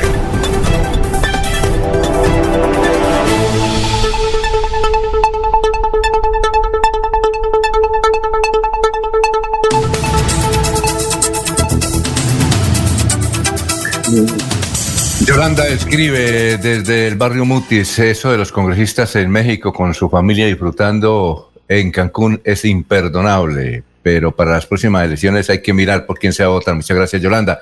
¿Usted tenía noticias, Jorge? Don Alfonso, un dato interesante que encontré navegando acá por las redes, me comparte un, un oyente además, es un artículo de RCN Radio, fechado el 26 de abril de 2017, ya hace casi cuatro años, en la cual pues eh, destaca un pronunciamiento hecho por el Contralor General de la República, Edgardo Maya Villazón, en el sentido de que en los próximos cinco gobiernos se deberán acopiar recursos por 208 billones de pesos para financiar el posconflicto, don Alfonso. Lo advirtió Edgardo Maya. Entonces, para los amigos de la reforma tributaria, para los que se incomodan con la reforma que se ha de venir, eso ya estaba preparado. Hay que aceptarla. Hay que, hay que mirarla con buenos ojos porque precisamente es para eso, para financiar el posconflicto. ¿sí? Eh, es que llama la atención que muchos ciudadanos no les gusta, reclaman buenas carreteras en el país, pero no les gustan los peajes. Otros reclaman beneficios, pero no quieren pagar impuestos. Otros eh, quieren, eh, quieren trabajo, ¿sí? pero no quieren que los industriales quieren arrebatarle la riqueza a los industriales, a los empresarios y a los industriales. Entonces, es, es un poco esa contradicción que en tiempos de política suele ser, recibir su, su, mayor punto de efervescencia, ¿sí? reclamar por derechos que, obviamente cualquiera los puede reclamar y tiene acceso a ellos, pero también hay que ser lógicos en la manera en que cómo se van a financiar esos derechos que todos reclaman. A propósito de eso, hay un artículo que los invito a que lo lean en La Silla Vacía, donde La Silla Vacía demuestra cómo los ricos en Colombia no pagan impuestos. Y traen un dato que nos parece increíble, pero lo trae La Silla Vacía, muy documentado, y es que Luis Carlos Sarmiento Angulo, vale, que hago el tipo, ¿cuánto paga de impuestos? Creo que paga 17 millones o 70 millones. Bueno, si fueran 70 millones de pesos, eso él eh, es muy poquita plata. Entonces, lo que debería es mirar quiénes están o no pagando impuestos, porque se lo dice la silla vacía, que es un portal que normalmente trae los buenos documentos y además e, este informe que trae la silla vacía en forma exclusiva es de un comité que precisamente evaluó la forma como están pagando los impuestos en Colombia. Pero ahí demuestra cómo Luis Carlos Galán, eh, Luis Carlos Sarmiento Angulo, que es el hombre más rico de Colombia, pues prácticamente no paga nada de impuestos, prácticamente nada. No sé si son 70 o 17 millones, pero si son 70, eh, eh, sigue siendo muy bajito para un hombre tan poderoso como eh, Sarmiento Angulo. Ahí está en la silla vacía, está, eh, dice el informe sobre impuestos en Colombia a propósito de eso, a propósito de lo que dice Jorge. Esa es la lógica de las cosas, don Alfonso. Si, lo que hay que reclamar en realidad es que quienes tengan capital, quienes tengan eh, poder, músculo económico, como dice el, el, doctor Acelas, pues que paguen los impuestos por tenerlo, ¿sí? Y que quienes no tengan cómo eh, solventarse, pues obviamente no que no paguen, ¿sí? En la medida que paguen mucho menos de lo que están pagando los que sí tienen. Pero en, ese, en esa lucha de querer y tener, de querer tener y, y querer tener derechos, pues también hay que ser lógico, es que aquellos que tienen subsidios, que reciben beneficios subsidiados, pues también haga un buen uso de ellos. Sí, por ejemplo, hay estudios que demuestran que los estratos donde más se desperdicia el agua es en los estratos que reciben subsidio por ello. ¿sí? El, quien, está, quien, quien está pagando plena la tarifa de, de, de, acueducto mm, se mide en el consumo de agua. Quien la recibe subsidiada, pues no tiene ningún problema en desperdiciarla. Entonces hay que ser muy lógicos, muy conscientes, muy consecuentes para poder hacer esta reclamación. Antes de ir con su invitado, Laurencio, eh, ustedes recuerdan a, Abraham Quintero, que él iba mucho allá a la emisora, es un gran era un gran tributarista, escribió varios libros sobre impuestos. Yo creo que Laurencio lo conoció a Abraham Quintero y él eh, era el que le manejaba la contabilidad aquí a los ricos en, la ciudad de Bucaramanga. Y él me decía, mire, los ricos en Colombia no pagan impuestos porque hay una cosa que llama ingeniería tributaria y esa yo la sé. Y la ley permite eso. Es decir, los ricos no están cometiendo ningún delito, ninguna infracción. Los ricos utilizan esas herramientas que hay el propio Estado y no pagan impuestos. Eh, entonces se vuelven recaudadores de impuestos, que, es cosa diferente. Por ejemplo, el éxito dice, eh, nosotros contribuimos con no sé cuántos billones con B al Estado colombiano. No, recaudaron ese impuesto. Y entonces él, él nos enseñaba cómo dijo, voy a escribir un libro sobre la forma como los ricos no pagan impuestos en Colombia utilizando la propia ley, es decir, utilizando las herramientas fiscales del Estado. Eh, entonces yo le preguntaba a un el director nacional de impuestos que si eso era verdad. Dijo, sí, sí es cierto. Los ricos no son pendejos, buscan buenos contadores y utilizan la misma ley que el Estado les da esas facilidades y, aparecen no pagando impuestos. Y lo que la silla vacía dice es eso, básicamente que eh, personajes como eh, Luis Carlos Sarmiento Angulo o Arturo Calle. Mire, Arturo Calle es un hombre que realmente hace muchos beneficios, pero tampoco paga impuestos. Pero él sí, por ejemplo, él sostiene un hospital, creo que se llama Santa. Bueno, él sostiene con su plata un hospital y su señora, la vez que lo entrevistamos, maneja 200 fundaciones y los todos los días de cada mes Arturo Calle tiene que girarle plata a esas fundaciones. Él sí contribuye, pero eh, eh, a la hora de la verdad, cuando van a pagar impuestos, pues no pagan, no, no están pagando impuestos. Eso es lo que queremos decir. A ver, su invitado, don Laurencio, son las 6 y 43. Alfonso, la alternancia cuando se tengan las medidas de bioseguridad en Bucaramanga. Recordemos que el alcalde dijo recientemente que la alternancia queda suspendida hasta el 15 de este próximo mes. Sin embargo, ayer hubo una serie de reuniones y les advierto, yo no soy vocero de ninguno, ni trabajo con la central unitaria, ni nada.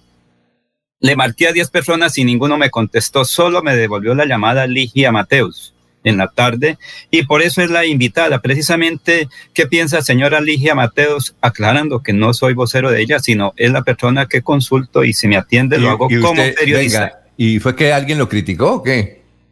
Alfonso, es que la gente cree que es que yo estoy recibiendo dinero por debajo de la mesa, que porque soy vocero o algo. Entonces, para darle claridad a la gente, porque como todos hablan de de la, de la doble moral, pero siempre estamos por ahí por eso. Entonces, Alfonso, hay que dejar claridad, ¿sí?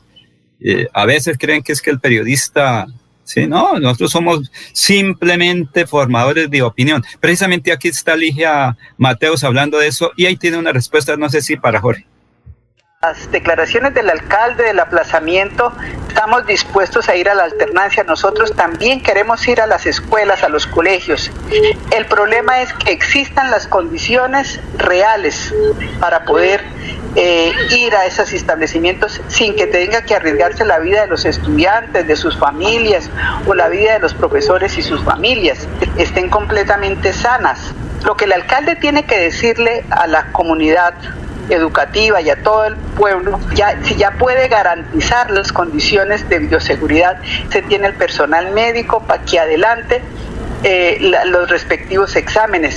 Si está el personal de salud que va a atender a los posibles eh, contagios, un examen, quién sabe cómo está su salud a través de un examen, eh, perdón, a través de una encuesta. Por Dios, es un irrespeto con la comunidad educativa, con, con los menores, más en un momento como el que se está viviendo, pico de contagio, la curva está en ascenso.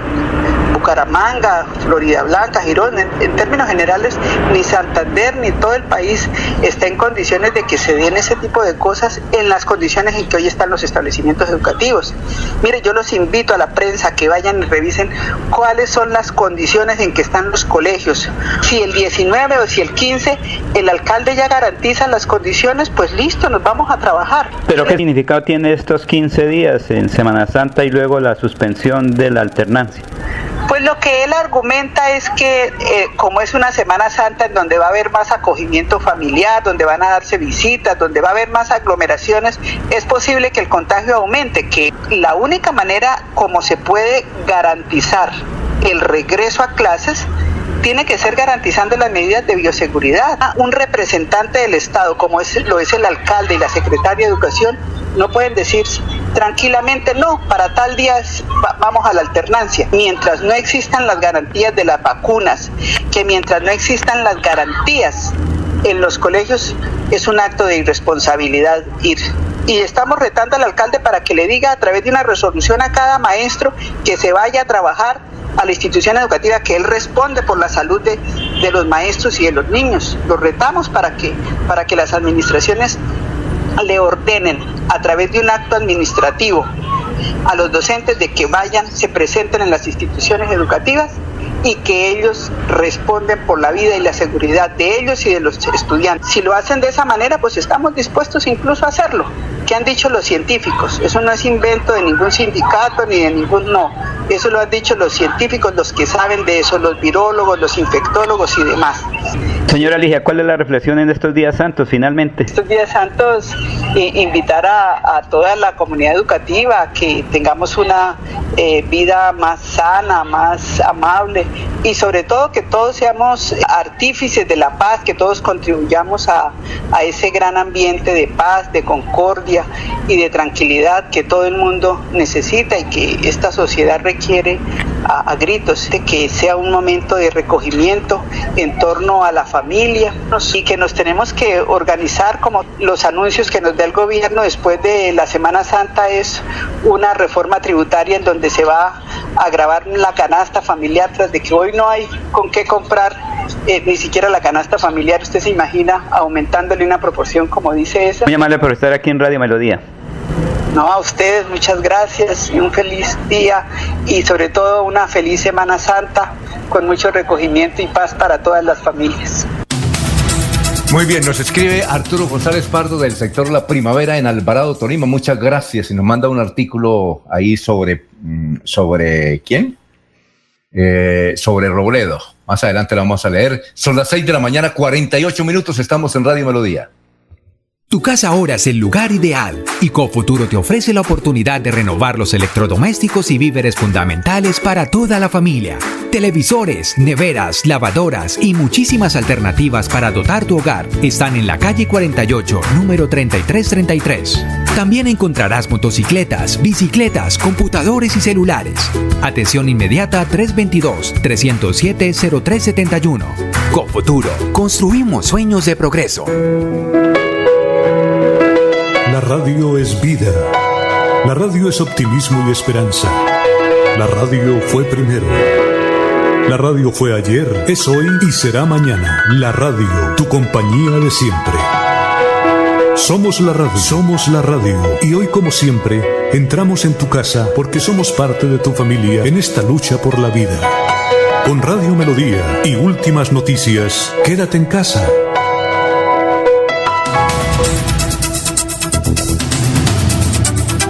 Eh, noticias, José, 6 y 49. Don Alfonso, el comportamiento del COVID en las últimas 24 horas en el departamento de Santander, de acuerdo al Ministerio de Salud, entregó y entregó su más reciente reporte. En el departamento se presentaron 85 nuevos contagios. Tres personas lamentablemente fallecieron por segundo día consecutivo. Sigue siendo esta una cifra estable.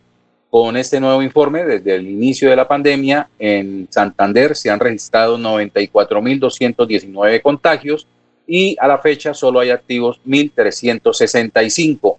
89.380 personas han logrado, se han logrado recuperar del coronavirus, mientras que lamentablemente 3.477 han fallecido. Muy bien, eh, 6 y 50. Eh, los petristas, algunos petristas, no todos, son muy sensibles no sé si ustedes vieron ayer un video de Ricardo Montaner, donde, no sé si lo vieron, ¿usted Jorge lo vio o Laurencio? Un video donde Ricardo Montaner habla desde Miami, él vive en Miami con su familia, y dice, mire, yo soy de Venezuela, me da tristeza Venezuela, eh, donde la gente muere de hambre y come de las basuras. solamente unos poquitos tienen privilegio en Venezuela. Y dice al final, ojo en las elecciones por quién votar, que Colombia no se convierta en, en lo que se convirtió mi país. Y desde luego, los petristas comenzaron a insultar y a vetar a Ricardo Montaner. Inclusive hay un, un movimiento tuitero diciendo que no se deben eh, comprar más o escuchar más temas de la familia de Montaner, que es la de su hijo, sus hijos y la de él. Están muy sensibles. Eh, eh, mm, eso por un lado. ayer con la discusión que teníamos, también aquí eso mandaron una cantidad de insultos en el sentido porque pues se señaló que como y lo que se dice a nivel nacional que como Petro es es ateo como hacía en Italia en sus momentos íntimos, sin nadie por ahí cerquita y estando cerquita a la muerte, no implora a Dios, que cómo haría él esa actitud. Pues eso también la gente comenzó a comentarlo, pero defendiendo básicamente a Petro. Y no sé, Jorge, si usted vio una fotografía que también está, eh, está difundiendo en las redes, supongo que los juristas contra Petro, donde él aparece en, Disney World, pero en, en, Francia. Euro Una foto. ¿Ah? Euro Disney, en el parque Disney de, Ah, ¿sí, ¿sí la vio? En Francia. Sí, esa fotografía es de hace muchos años. Sí, entonces resulta que eh, nos escribe al respecto eh, el señor Hernán Rodríguez Monroy lo siguiente. Dice, es que una cosa, mirando esa fotografía, es el capitalismo o el socialismo y otra cosa es la distracción. ¿Qué tiene que ver la distracción o el descanso con el capitalismo o con el socialismo? Los parques de recreo, de contemplación, deben estar al alcance de todo el mundo, incluyendo a Petro. Y otra, los socialistas por obligación deben estar recluidos. Ah, entonces los socialistas por obligación deben estar recluidos en cuatro paredes. Por favor, no hay que convertir actividades inocuas, pasear en un parque en motivo de pugnacidad política. Bien, y también nos escribe desde Alvarado Tolima, ayer hablamos sobre la candidatura de Jorge Enrique Robledo, aquí con don Laurencio, que él es el candidato a la presidencia por el movimiento santanderiano Dignidad, del cual es presidente el doctor eh, Leonidas Gómez. Entonces nos manda un artículo de Freddy Alexander Chaverra, Colorado, que creo que es un eh, mm, analista político del departamento de Antioquia. ¿Y qué dice Freddy Alexander Chaverra, Colorado? Dice lo siguiente sobre, sobre Robledo. Dice, dice una, de las principales, aparte porque el artículo es muy largo, dice lo siguiente. Estoy seguro de que la aspiración de Robledo volverá a ser un fracaso no despegará en las encuestas y quedará rezagado en intención de voto a sus bases sindicales y estudiantiles. A diferencia de una elección al Congreso, en una ah, perdón, a diferencia de una elección al Congreso, en una elección presidencial, el factor de opinión resulta siendo más determinante y en ese sentido Robledo no destaca por poseer un gran carisma o capacidad discursiva. Su perfil no conecta con las nuevas generaciones de electores, así promueva sus agendas y se percibe como un político partidista con las características de la izquierda tradicional y poco empático. En la práctica, el peor enemigo de Robledo es él mismo y tras 20 años en la vida pública es natural que tenga un desgaste. Su futuro y el de dignidad se encuentran en el fajardismo, porque de algo estoy seguro, de cara al 2022 volverá a impulsar la aspiración de Fajardo. ¿Acaso lo dudan? Muchas gracias a Arturo González, que nos escucha eh, en el sector de la primavera en Alvarado, Tolima. Él dice que regularmente nos escucha y nos manda ese artículo por la discusión que teníamos acá con, era con Laurencio, ¿no? era, ¿Cuál era la discusión, Laurencio? Ah, usted decía que todavía no era partido, ¿no? No, no, no, que todavía no era candidato, lo había seleccionado un movimiento político, pero hasta ahí, no es más, Alfonso. Ahí el señor me da toda la razón que no se sabe qué pueda ocurrir, porque ustedes dicen, o mejor dicho, allá decían que él era el candidato, no, apenas aspira a ser candidato, obviamente que ese movimiento político determinó que él fuera candidato, hasta ahí vamos. Ah, muy bien. Bueno, son las eh, seis y 56, vamos con más noticias, Jorge, a esta hora, estamos en Radio Melodía. Don Alfonso, ya. Una interesante crónica que comparte el portal Ecolecua, Alfonso, y habla de la vida de Miss Luna. ¿Quién es Miss Luna? Ella es Carol Martínez Luna, una santandereana que es, trabaja en la Universidad de Luxemburgo, es integrante del grupo de robótica del espacio en este Centro de Educación Superior Europeo, que cuenta además con una plataforma eh, eh, construida en basalto para simular la superficie lunar. Eh, Carol Martínez Luna es ingeniera en mecatrónica de la Universidad Autónoma de, Bucaramanga y desde hace unos años se encuentra radicada en Europa, eh, donde hace parte de este grupo de investigación en la Universidad de Luxemburgo. Está radicada allí y es un motivo de orgullo para la región de Santander. Muy bien, 6 y 56, don Laurencio, lo escuchamos. Estamos en Radio Melodía y estamos enviando un saludo a Roberto Landines que nos escribe desde el barrio La Joya de la ciudad de Bucaramanga. ¿Qué hacemos con la inseguridad, señores? Eh, por favor, eh, eso de quitar el parrillero no me parece una buena medida porque yo, por ejemplo, con mi moto transporto a mi familia y trabajo en ella. Don Laurencio. Alfonso, dividendos disminuyeron de la empresa electrificadora el año pasado como consecuencia de la pandemia. Y por estos días también la empresa electrificadora ha dicho que está preparada a cualquier eventualidad que se presente por la temporada lluvia o por estos días santos. Recordando que mañana las instalaciones de la empresa electrificadora de atención al público no funcionan, todo se puede hacer hoy, pero mañana será virtual. Precisamente sobre estos temas, sobre la temporada lluvia, y otras cosas. Hemos eh, hablado con el gerente de empresa electrificadora de Santander, Mauricio Montoya Bozzi.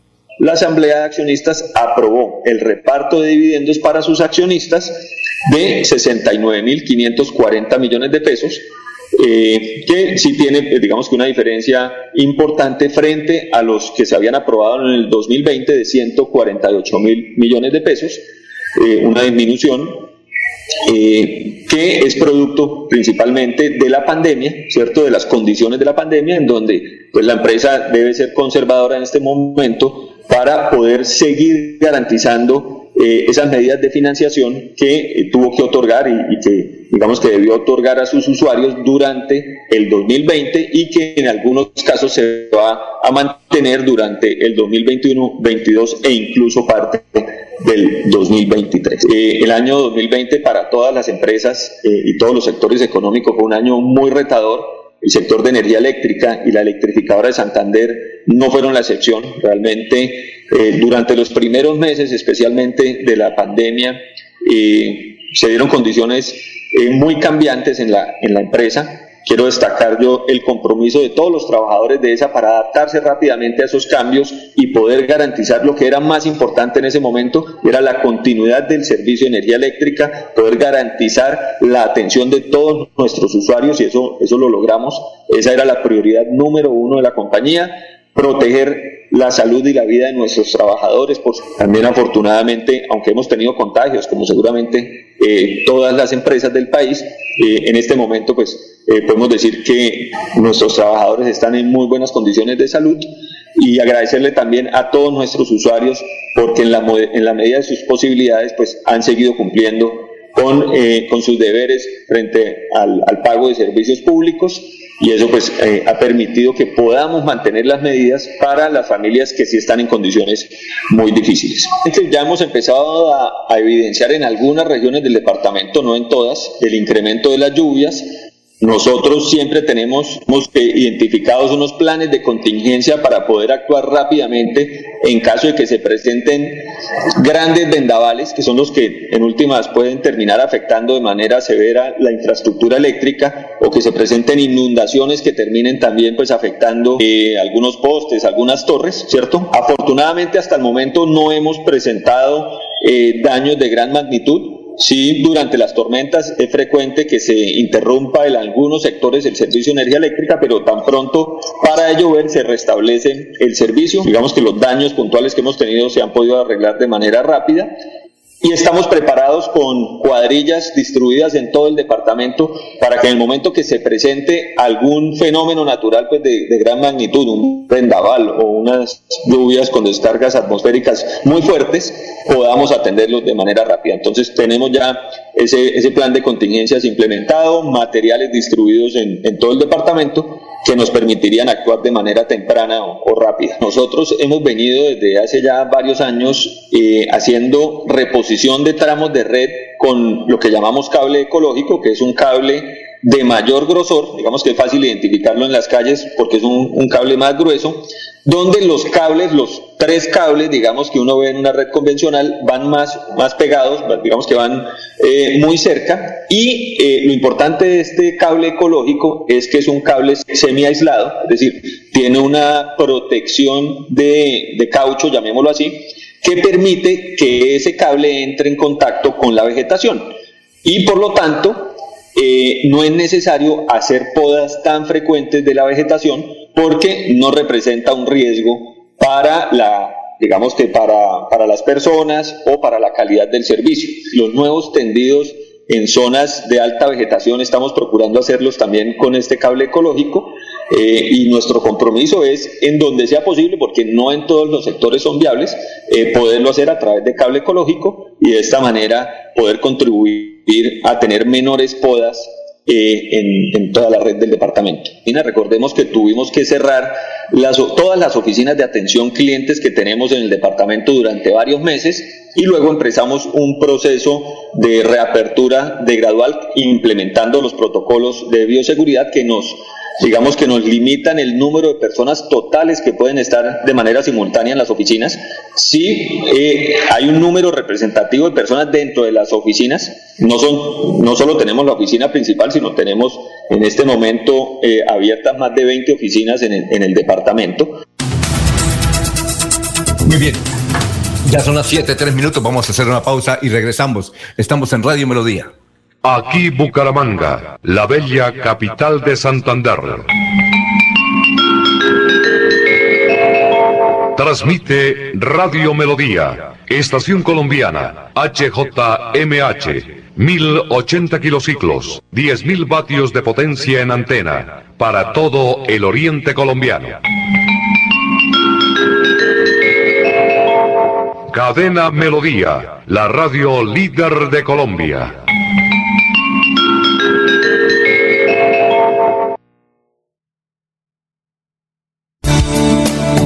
A esta hora presentamos la nota médica con el doctor Ricardo González Parra de la Unidad Médica Biológica. Y hay una duda de muchas personas. Las personas dicen, doctor, lo que tengo es artritis o lo que tengo es artrosis. Bien, la diferencia radica en dos cosas. Primero, ¿le duele en la mañana o le duele en la noche? Si a usted le duele cuando se despierta o a eso de las 3 de la mañana lo despierta el dolor 3 de la mañana y se despierta con las articulaciones como entumidas, estamos hablando de una artritis reumatoidea. La artritis reumatoidea, la principal característica es que duele en la mañana y que la persona dice, la palabra, la palabra textual es siento engarrotada las manos, siento entumecida las manos. Esa es la palabra que dice el paciente, doctor, siento como engarrotada las manos. Cuando la persona tiene ese síntoma, cuando se despierta y tiene mucho dolor, es una artritis reumatoidea. Ay, doctor, pero es que me duele durante el día y también me duele durante la noche. Cuando ya le duele también la noche, es una artrosis degenerativa. Tenemos casos de pacientes que tienen las dos y es frecuente, o sea, que tienen artritis reumatoidea con artrosis degenerativa. ¿Cuál es la diferencia? La diferencia es que la artritis reumatoidea es pura y neta inflamación. La artritis reumatoidea es pura inflamación. Y se inflama tanto el cartílago, se inflama tanto la articulación que la alcanza a deformar y la alcanza a dañar. ¿Sí? La artritis reumatoidea. Y la artrosis degenerativa básicamente es el desgaste. Esa es la diferencia entre los dos, pero para efectos prácticos las dos producen dolor. Así que amigos, recuerden que en la unidad médica tenemos tratamientos efectivos con el manejo precisamente de medicamentos biológicos y tratamientos naturales. Recuerden el número telefónico para que ustedes llamen y pidan su cita médica. Atención, papel y lápiz. En Bucaramanga, hacemos consulta médica cada mes. La ciudad de Bucaramanga, amigos, todos los santandereanos, los invito a la consulta médica San Gil, Socorro, eh, igualmente, en, no solamente eso, Barichara, Guane, también los, a todas las personas que me escuchan alrededor de Bucaramanga, Río Negro, vengan a la consulta médica. Y también en Buga y en Cali, 304 304-630-9500. 304-630-9500. Estas son últimas noticias, las noticias de la hora. ¿Qué tal? Buenos días. Silvia Cárdenas les presenta las UCI Noticias y Paz de la Hora. La Fiscalía General, con el apoyo del Departamento de Estado de Estados Unidos, halló una fosa común en Bogotá con 26 restos humanos en medio de la búsqueda de los restos de una mujer que desapareció en 1995 y que habría sido víctima de desaparición forzada. Los restos fueron trasladados al laboratorio de genética para continuar la investigación. Un nuevo atentado se registró en las vías de Antioquia la noche de este lunes. Fueron quemados una tractomula y un bus en la vía Medellín-Caucasia en el Bajo Cauca, que mantiene la vía cerrada. No se reportaron heridos. La Superintendencia de Salud investiga 66 casos de colados en la vacunación contra la COVID-19 y por las jeringas vacías. En esta época de crisis sanitaria, la radio está encendida. La radio está encendida. Le acompaña, informa y entretiene. Manténgase informado de una fuente confiable. La radio en Colombia entrega noticias verificadas y de una buena fuente. Manténgase en casa, pegado a la radio.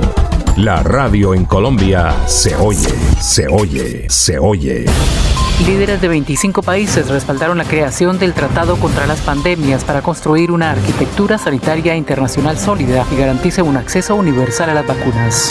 Y en los deportes, el tenista colombiano Daniel Galán, 113 del ranking ATP, cayó eliminado en el Miami Open ante el italiano Lorenzo Sonego. Entérese primero en UCI Noticias y Paz. Los problemas del colon inflamado son bastante comunes en los colombianos, hombres y mujeres, siendo una dolencia de difícil tratamiento. La terapéutica natural Araltel ha encontrado a través de los años de investigación un producto que ha demostrado ser útil en el tratamiento del colon. Tome el Araltel Mevis por cuatro meses de manera constante y note usted mismo los resultados. Si ya estás en casa cuidando tu salud y la de los tuyos, no olvides que puedes tener los productos naturales Araltel a través del servicio a domicilio en tu ciudad. Comunícate en Bucaramanga al celular 315-447-1995. Recuerda, 315-447-1995. Tienda Naturista, tu vida y naturaleza en Bucaramanga. Quédate en casa. Disfruta, vive, comparte, ama, aprende, juega, escucha, goza, lee, saluda, regala, responde, comprende, perdona, canta, supérate, felicita, encuentra, apoya, cree, agradece, enamórate, mejórate, trabaja, ríe, ayuda, quiere. Por ti, por tu familia, por todos, quédate en casa. Melodía, contigo en casa. Melodía, melodía. En noticias. La que manda en sintonía.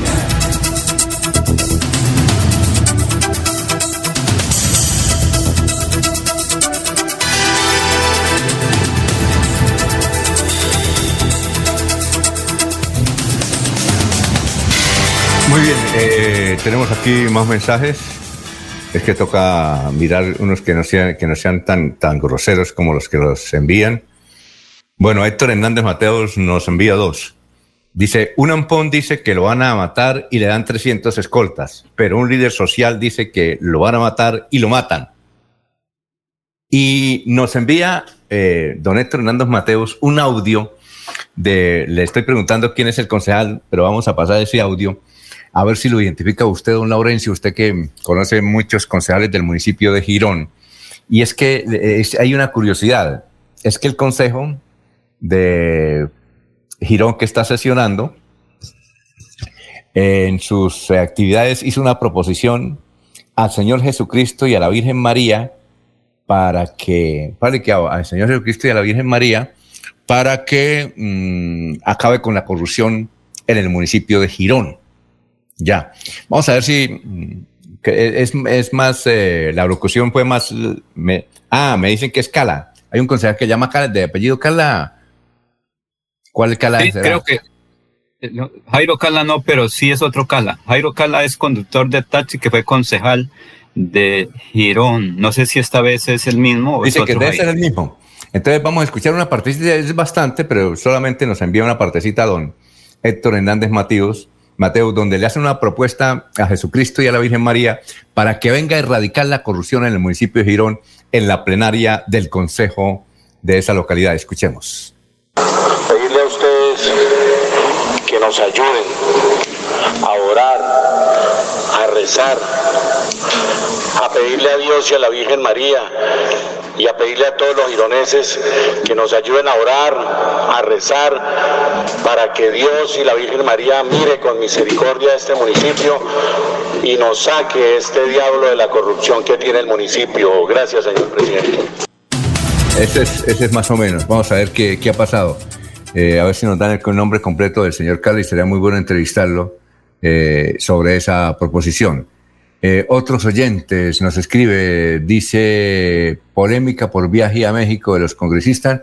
Nos mandan un enlace ahí de las noticias que han salido sobre eso. Polémica por viaje a México de nueve congresistas en pleno inicio del tercer pico de la pandemia. El viaje se hizo con resolución del Senado y la Cámara de Representantes, ta, ta, ta, ta. Ese es bastante largo. Eh, Wilfredo Olarte nos dice, sí, yo también critico la actitud de los congresistas, ¿por qué no lo hacen en otra época?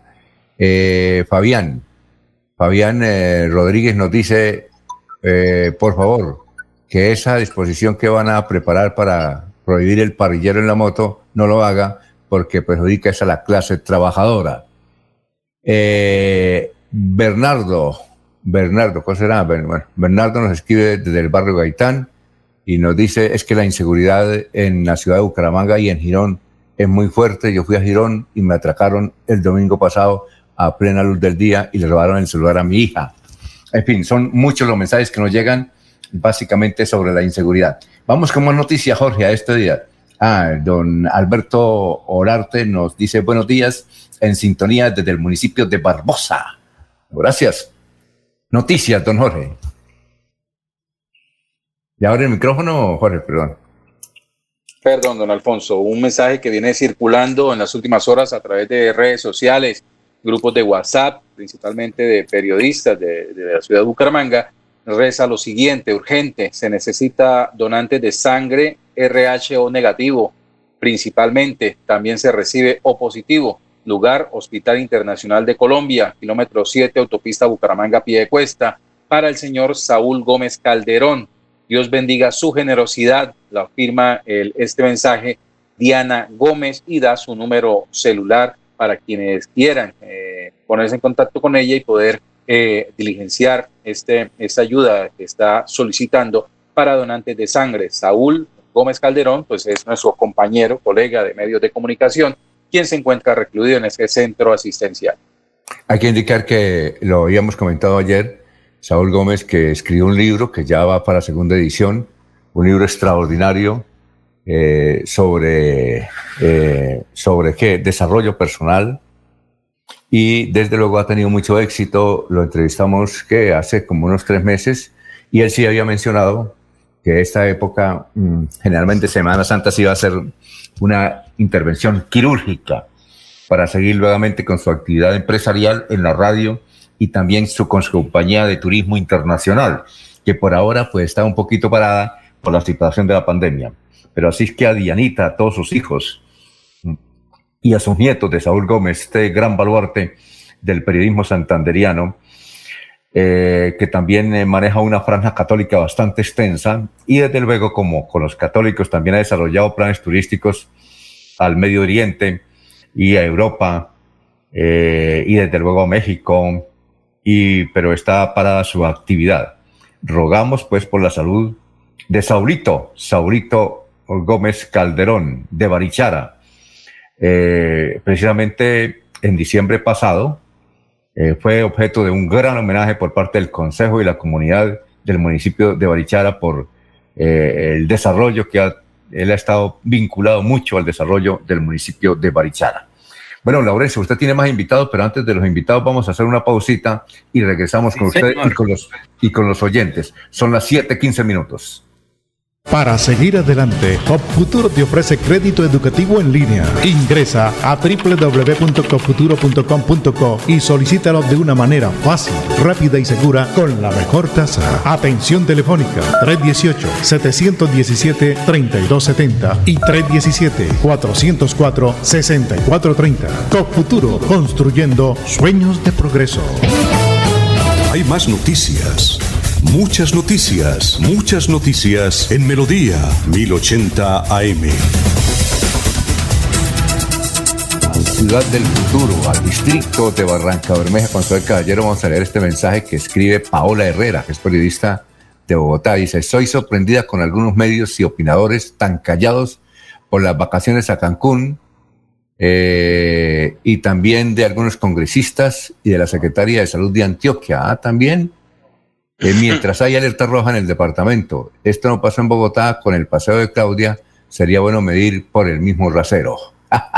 Muy bien. Sí, se ha hecho bastante debate, pero ella, Paulita Herrera dice que hay que hacer más debate sobre estos periodistas que están, perdón, estos congresistas que están en Cancún, que además se llevaron a la Secretaría de Salud de Antioquia, vea usted. Siete, dieciséis minutos. Bueno, Soel, lo escuchamos desde Barranca Bermeja. Tenga usted muy buenos días. Soel Caballero. Está en Últimas Noticias de Radio Melodía 1080 AM. Buenos días, Alfonso, para usted, para los compañeros, igualmente para todos los oyentes. Ecopetrol, a través de un comunicado, dado a conocer que en línea con su compromiso para mitigar el cambio climático y avanzar en la transición energética y en su agenda de sostenibilidad, el grupo Ecopetrol anuncia su meta de cero emisiones netas de carbono a 2050. El objetivo a 2050 cuenta con metas intermedias y un portafolio de corto, medio y largo plazo con algunos proyectos ya implementados en, en o en investigación a 2030. El grupo Ecopetrol busca reducir el 25% de emisiones de carbono, alcances 1, 2 y frente a la línea de base establecida para el año 2019. Adicionalmente, Ecopetrol busca reducir el 50% de sus emisiones totales a 2050. Por otra parte, el Ministerio de Salud y la Protección Social dio a conocer que este lunes 29 de marzo no se reportaron personas fallecidas a causa del COVID-19 en Barranca Bermeja. Ocho ciudadanos lograron sanar satisfactoriamente de la enfermedad, llegando a la meta de recuperación al 96%. Se registraron cinco casos positivos nuevos, dos mujeres y tres hombres. Las estadísticas actualizadas del COVID en Barranca Bermeja están de la siguiente manera. Casos confirmados 14.435, personas totalmente recuperadas 13.855, personas recuperándose en casa bajo vigilancia médica 87, 13 personas hospitalizadas, 23 pacientes en unidad de cuidados intensivos UCI, 457 personas fallecidas, casos activos en Barranca Bermeja 123. Noticias con las que amanece el distrito. Continúen compañeros en estudios en últimas noticias de Melodía 1080 AM. Muy bien, Jorge. Vamos con más noticias, Jorge. Son las 7, 18 minutos. Don Alfonso, en la última semana aumentaron los pacientes de COVID-19 en la clínica Chicamocha, aunque no hay alerta naranja ni roja por ocupación de camas UCI y o de hospitalización para pacientes de COVID-19 y, y, los contagiados solo llegan a menos del 50% de ocupación de la clínica. En la última semana hubo un ascenso en la unidad de cuidados intensivos en esta zona se pasó de 3 a 15 pacientes y en hospitalización de 13 a 21. Francisco Silva, director médico de la clínica, eh, explicó que aún no hay, que aún hay disponibilidad en estas zonas mencionadas, pero lo preocupa que la gente se relaje en Semana Santa. En esta entidad médica por ahora se descarta que esté pasando por alguna alerta o un tercer pico, ya que la capacidad de pacientes para COVID-19 no supera el 50% del espacio. Don Laurencio, son las 7:19 minutos, lo escuchamos. Alfonso, antes de salir vía Aeropuerto Internacional de Palo Negro. Usted, Alfonso, el espacio público en pie de cuesta, señor. Vamos para el Aeropuerto Internacional, ahí tengo ya el pasaje. Se va para Cancún. Con razón defiende. Va comisionado. Con, con razón defiende a los de Cancún, claro. Alfonso, eh, el espacio público en Piedecuesta, que también es noticia estos días, por cuanto allí se está presentando algunas dificultades frente al espacio público. Que sea Jairo Correa el que nos hable de eso, porque ya está aquí eh, el vuelo terrestre preparado. Además de estos controles de espacio público, pues nos conlleva que el ejército nos ayuda a prestar la seguridad con la policía, como es el factor de incidencia criminalístico que hay en la calle 11, frente a la carrera sexta y séptima, que es un sitio que se lo quieren tomar los narcotraficantes, y ahí hemos actuado de manera contundente. Muy agradecidos de antemano de mi glorioso Ejército Nacional, que hacía mucho tiempo no veíamos el ejército a pie de cuesta y es bienvenido. Y la policía pues también cumple con su tarea muy, muy, muy especial. Lo mismo de la alcaldía, ahí en cabeza del doctor Mario José Carvajal, excelente. Han ordenado muy bien el espacio público porque esto era un caos los días, los fines de semana y todos los días era un caos. Esto no se podía transitar, era intransitable. Hemos visto el orden, la gente, como yo llevo ya treinta y pico años, 35 años trabajando acá y en estos 15 días, 20 días nos han felicitado porque pueden fácilmente venir a la plaza a hacer mercadito.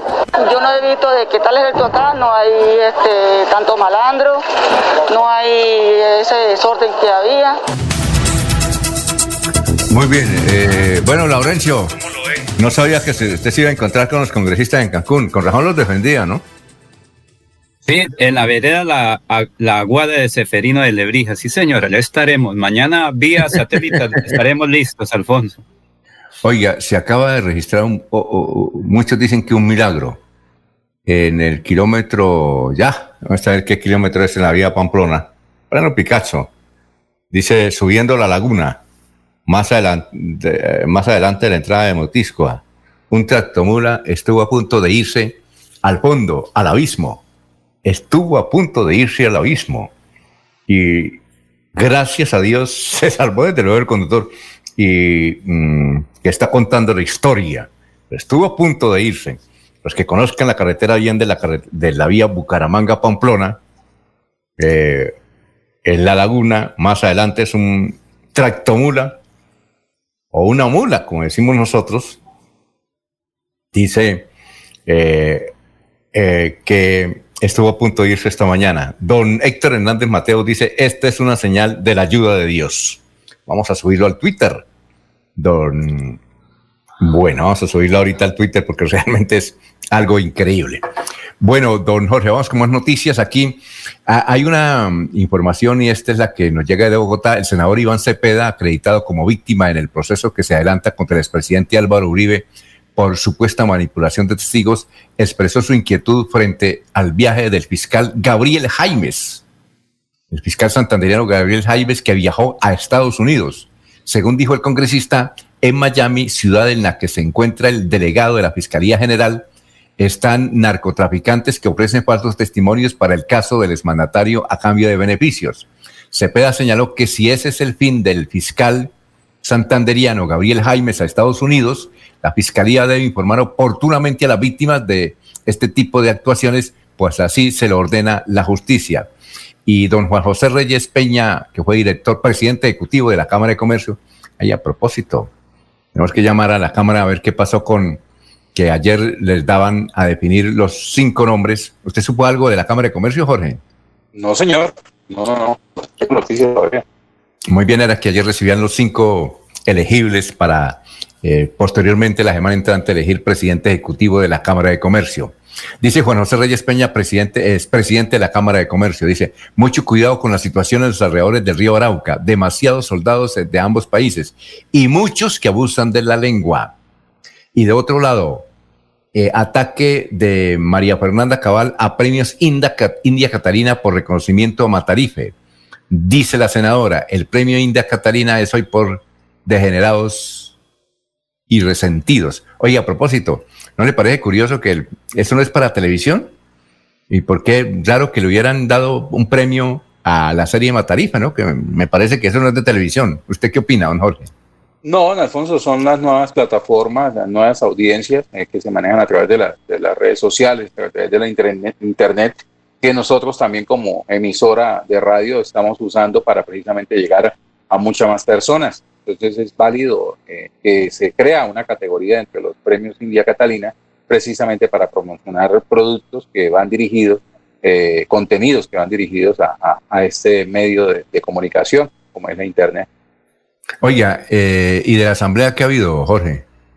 Don Alfonso no está en receso esta semana eh, debido a, a programación eh, por, por, por, por, Semana Santa, como, como es obvio. Eh, regresan a actividades a partir del lunes 5 de abril. Eh, se aprobó la última semana la realización de una sesión descentralizada en el municipio de Barichara para tratar el tema del acueducto y comienzan a hacerse los preparativos para las sesiones descentralizadas que ya fueron aprobadas en el municipio de San Gil con motivo de los 322 años de fundación, donde van a tratar temas, cuatro temas importantes eh, para esta comunidad relacionadas con, el, con el, eh, la variante de San Gil, el hospital de San Gil, el aeropuerto Los Pozos y el Hotel Bella Isla, y el, 20, el día 20 de abril la realización de la sesión descentralizada en el municipio de Puerto Wilches sobre el tema de exploración no convencionales. Muy bien, eh, ya viene eh, el doctor Iván Calderón mm, y nosotros a las 5 de la mañana. Muchas gracias, Jorge, muy gentil. No, señor, aquí estamos. Éxitos y sigan en melodíaenlínea.com y 1080m. Últimas noticias los despierta bien informados de lunes a viernes. En todas las áreas de la información regional, un periodista de Últimas Noticias registra la información en Radio Melodía 1080 AM y en melodíaenlínea.com. Director Alfonso Pineda Chaparro.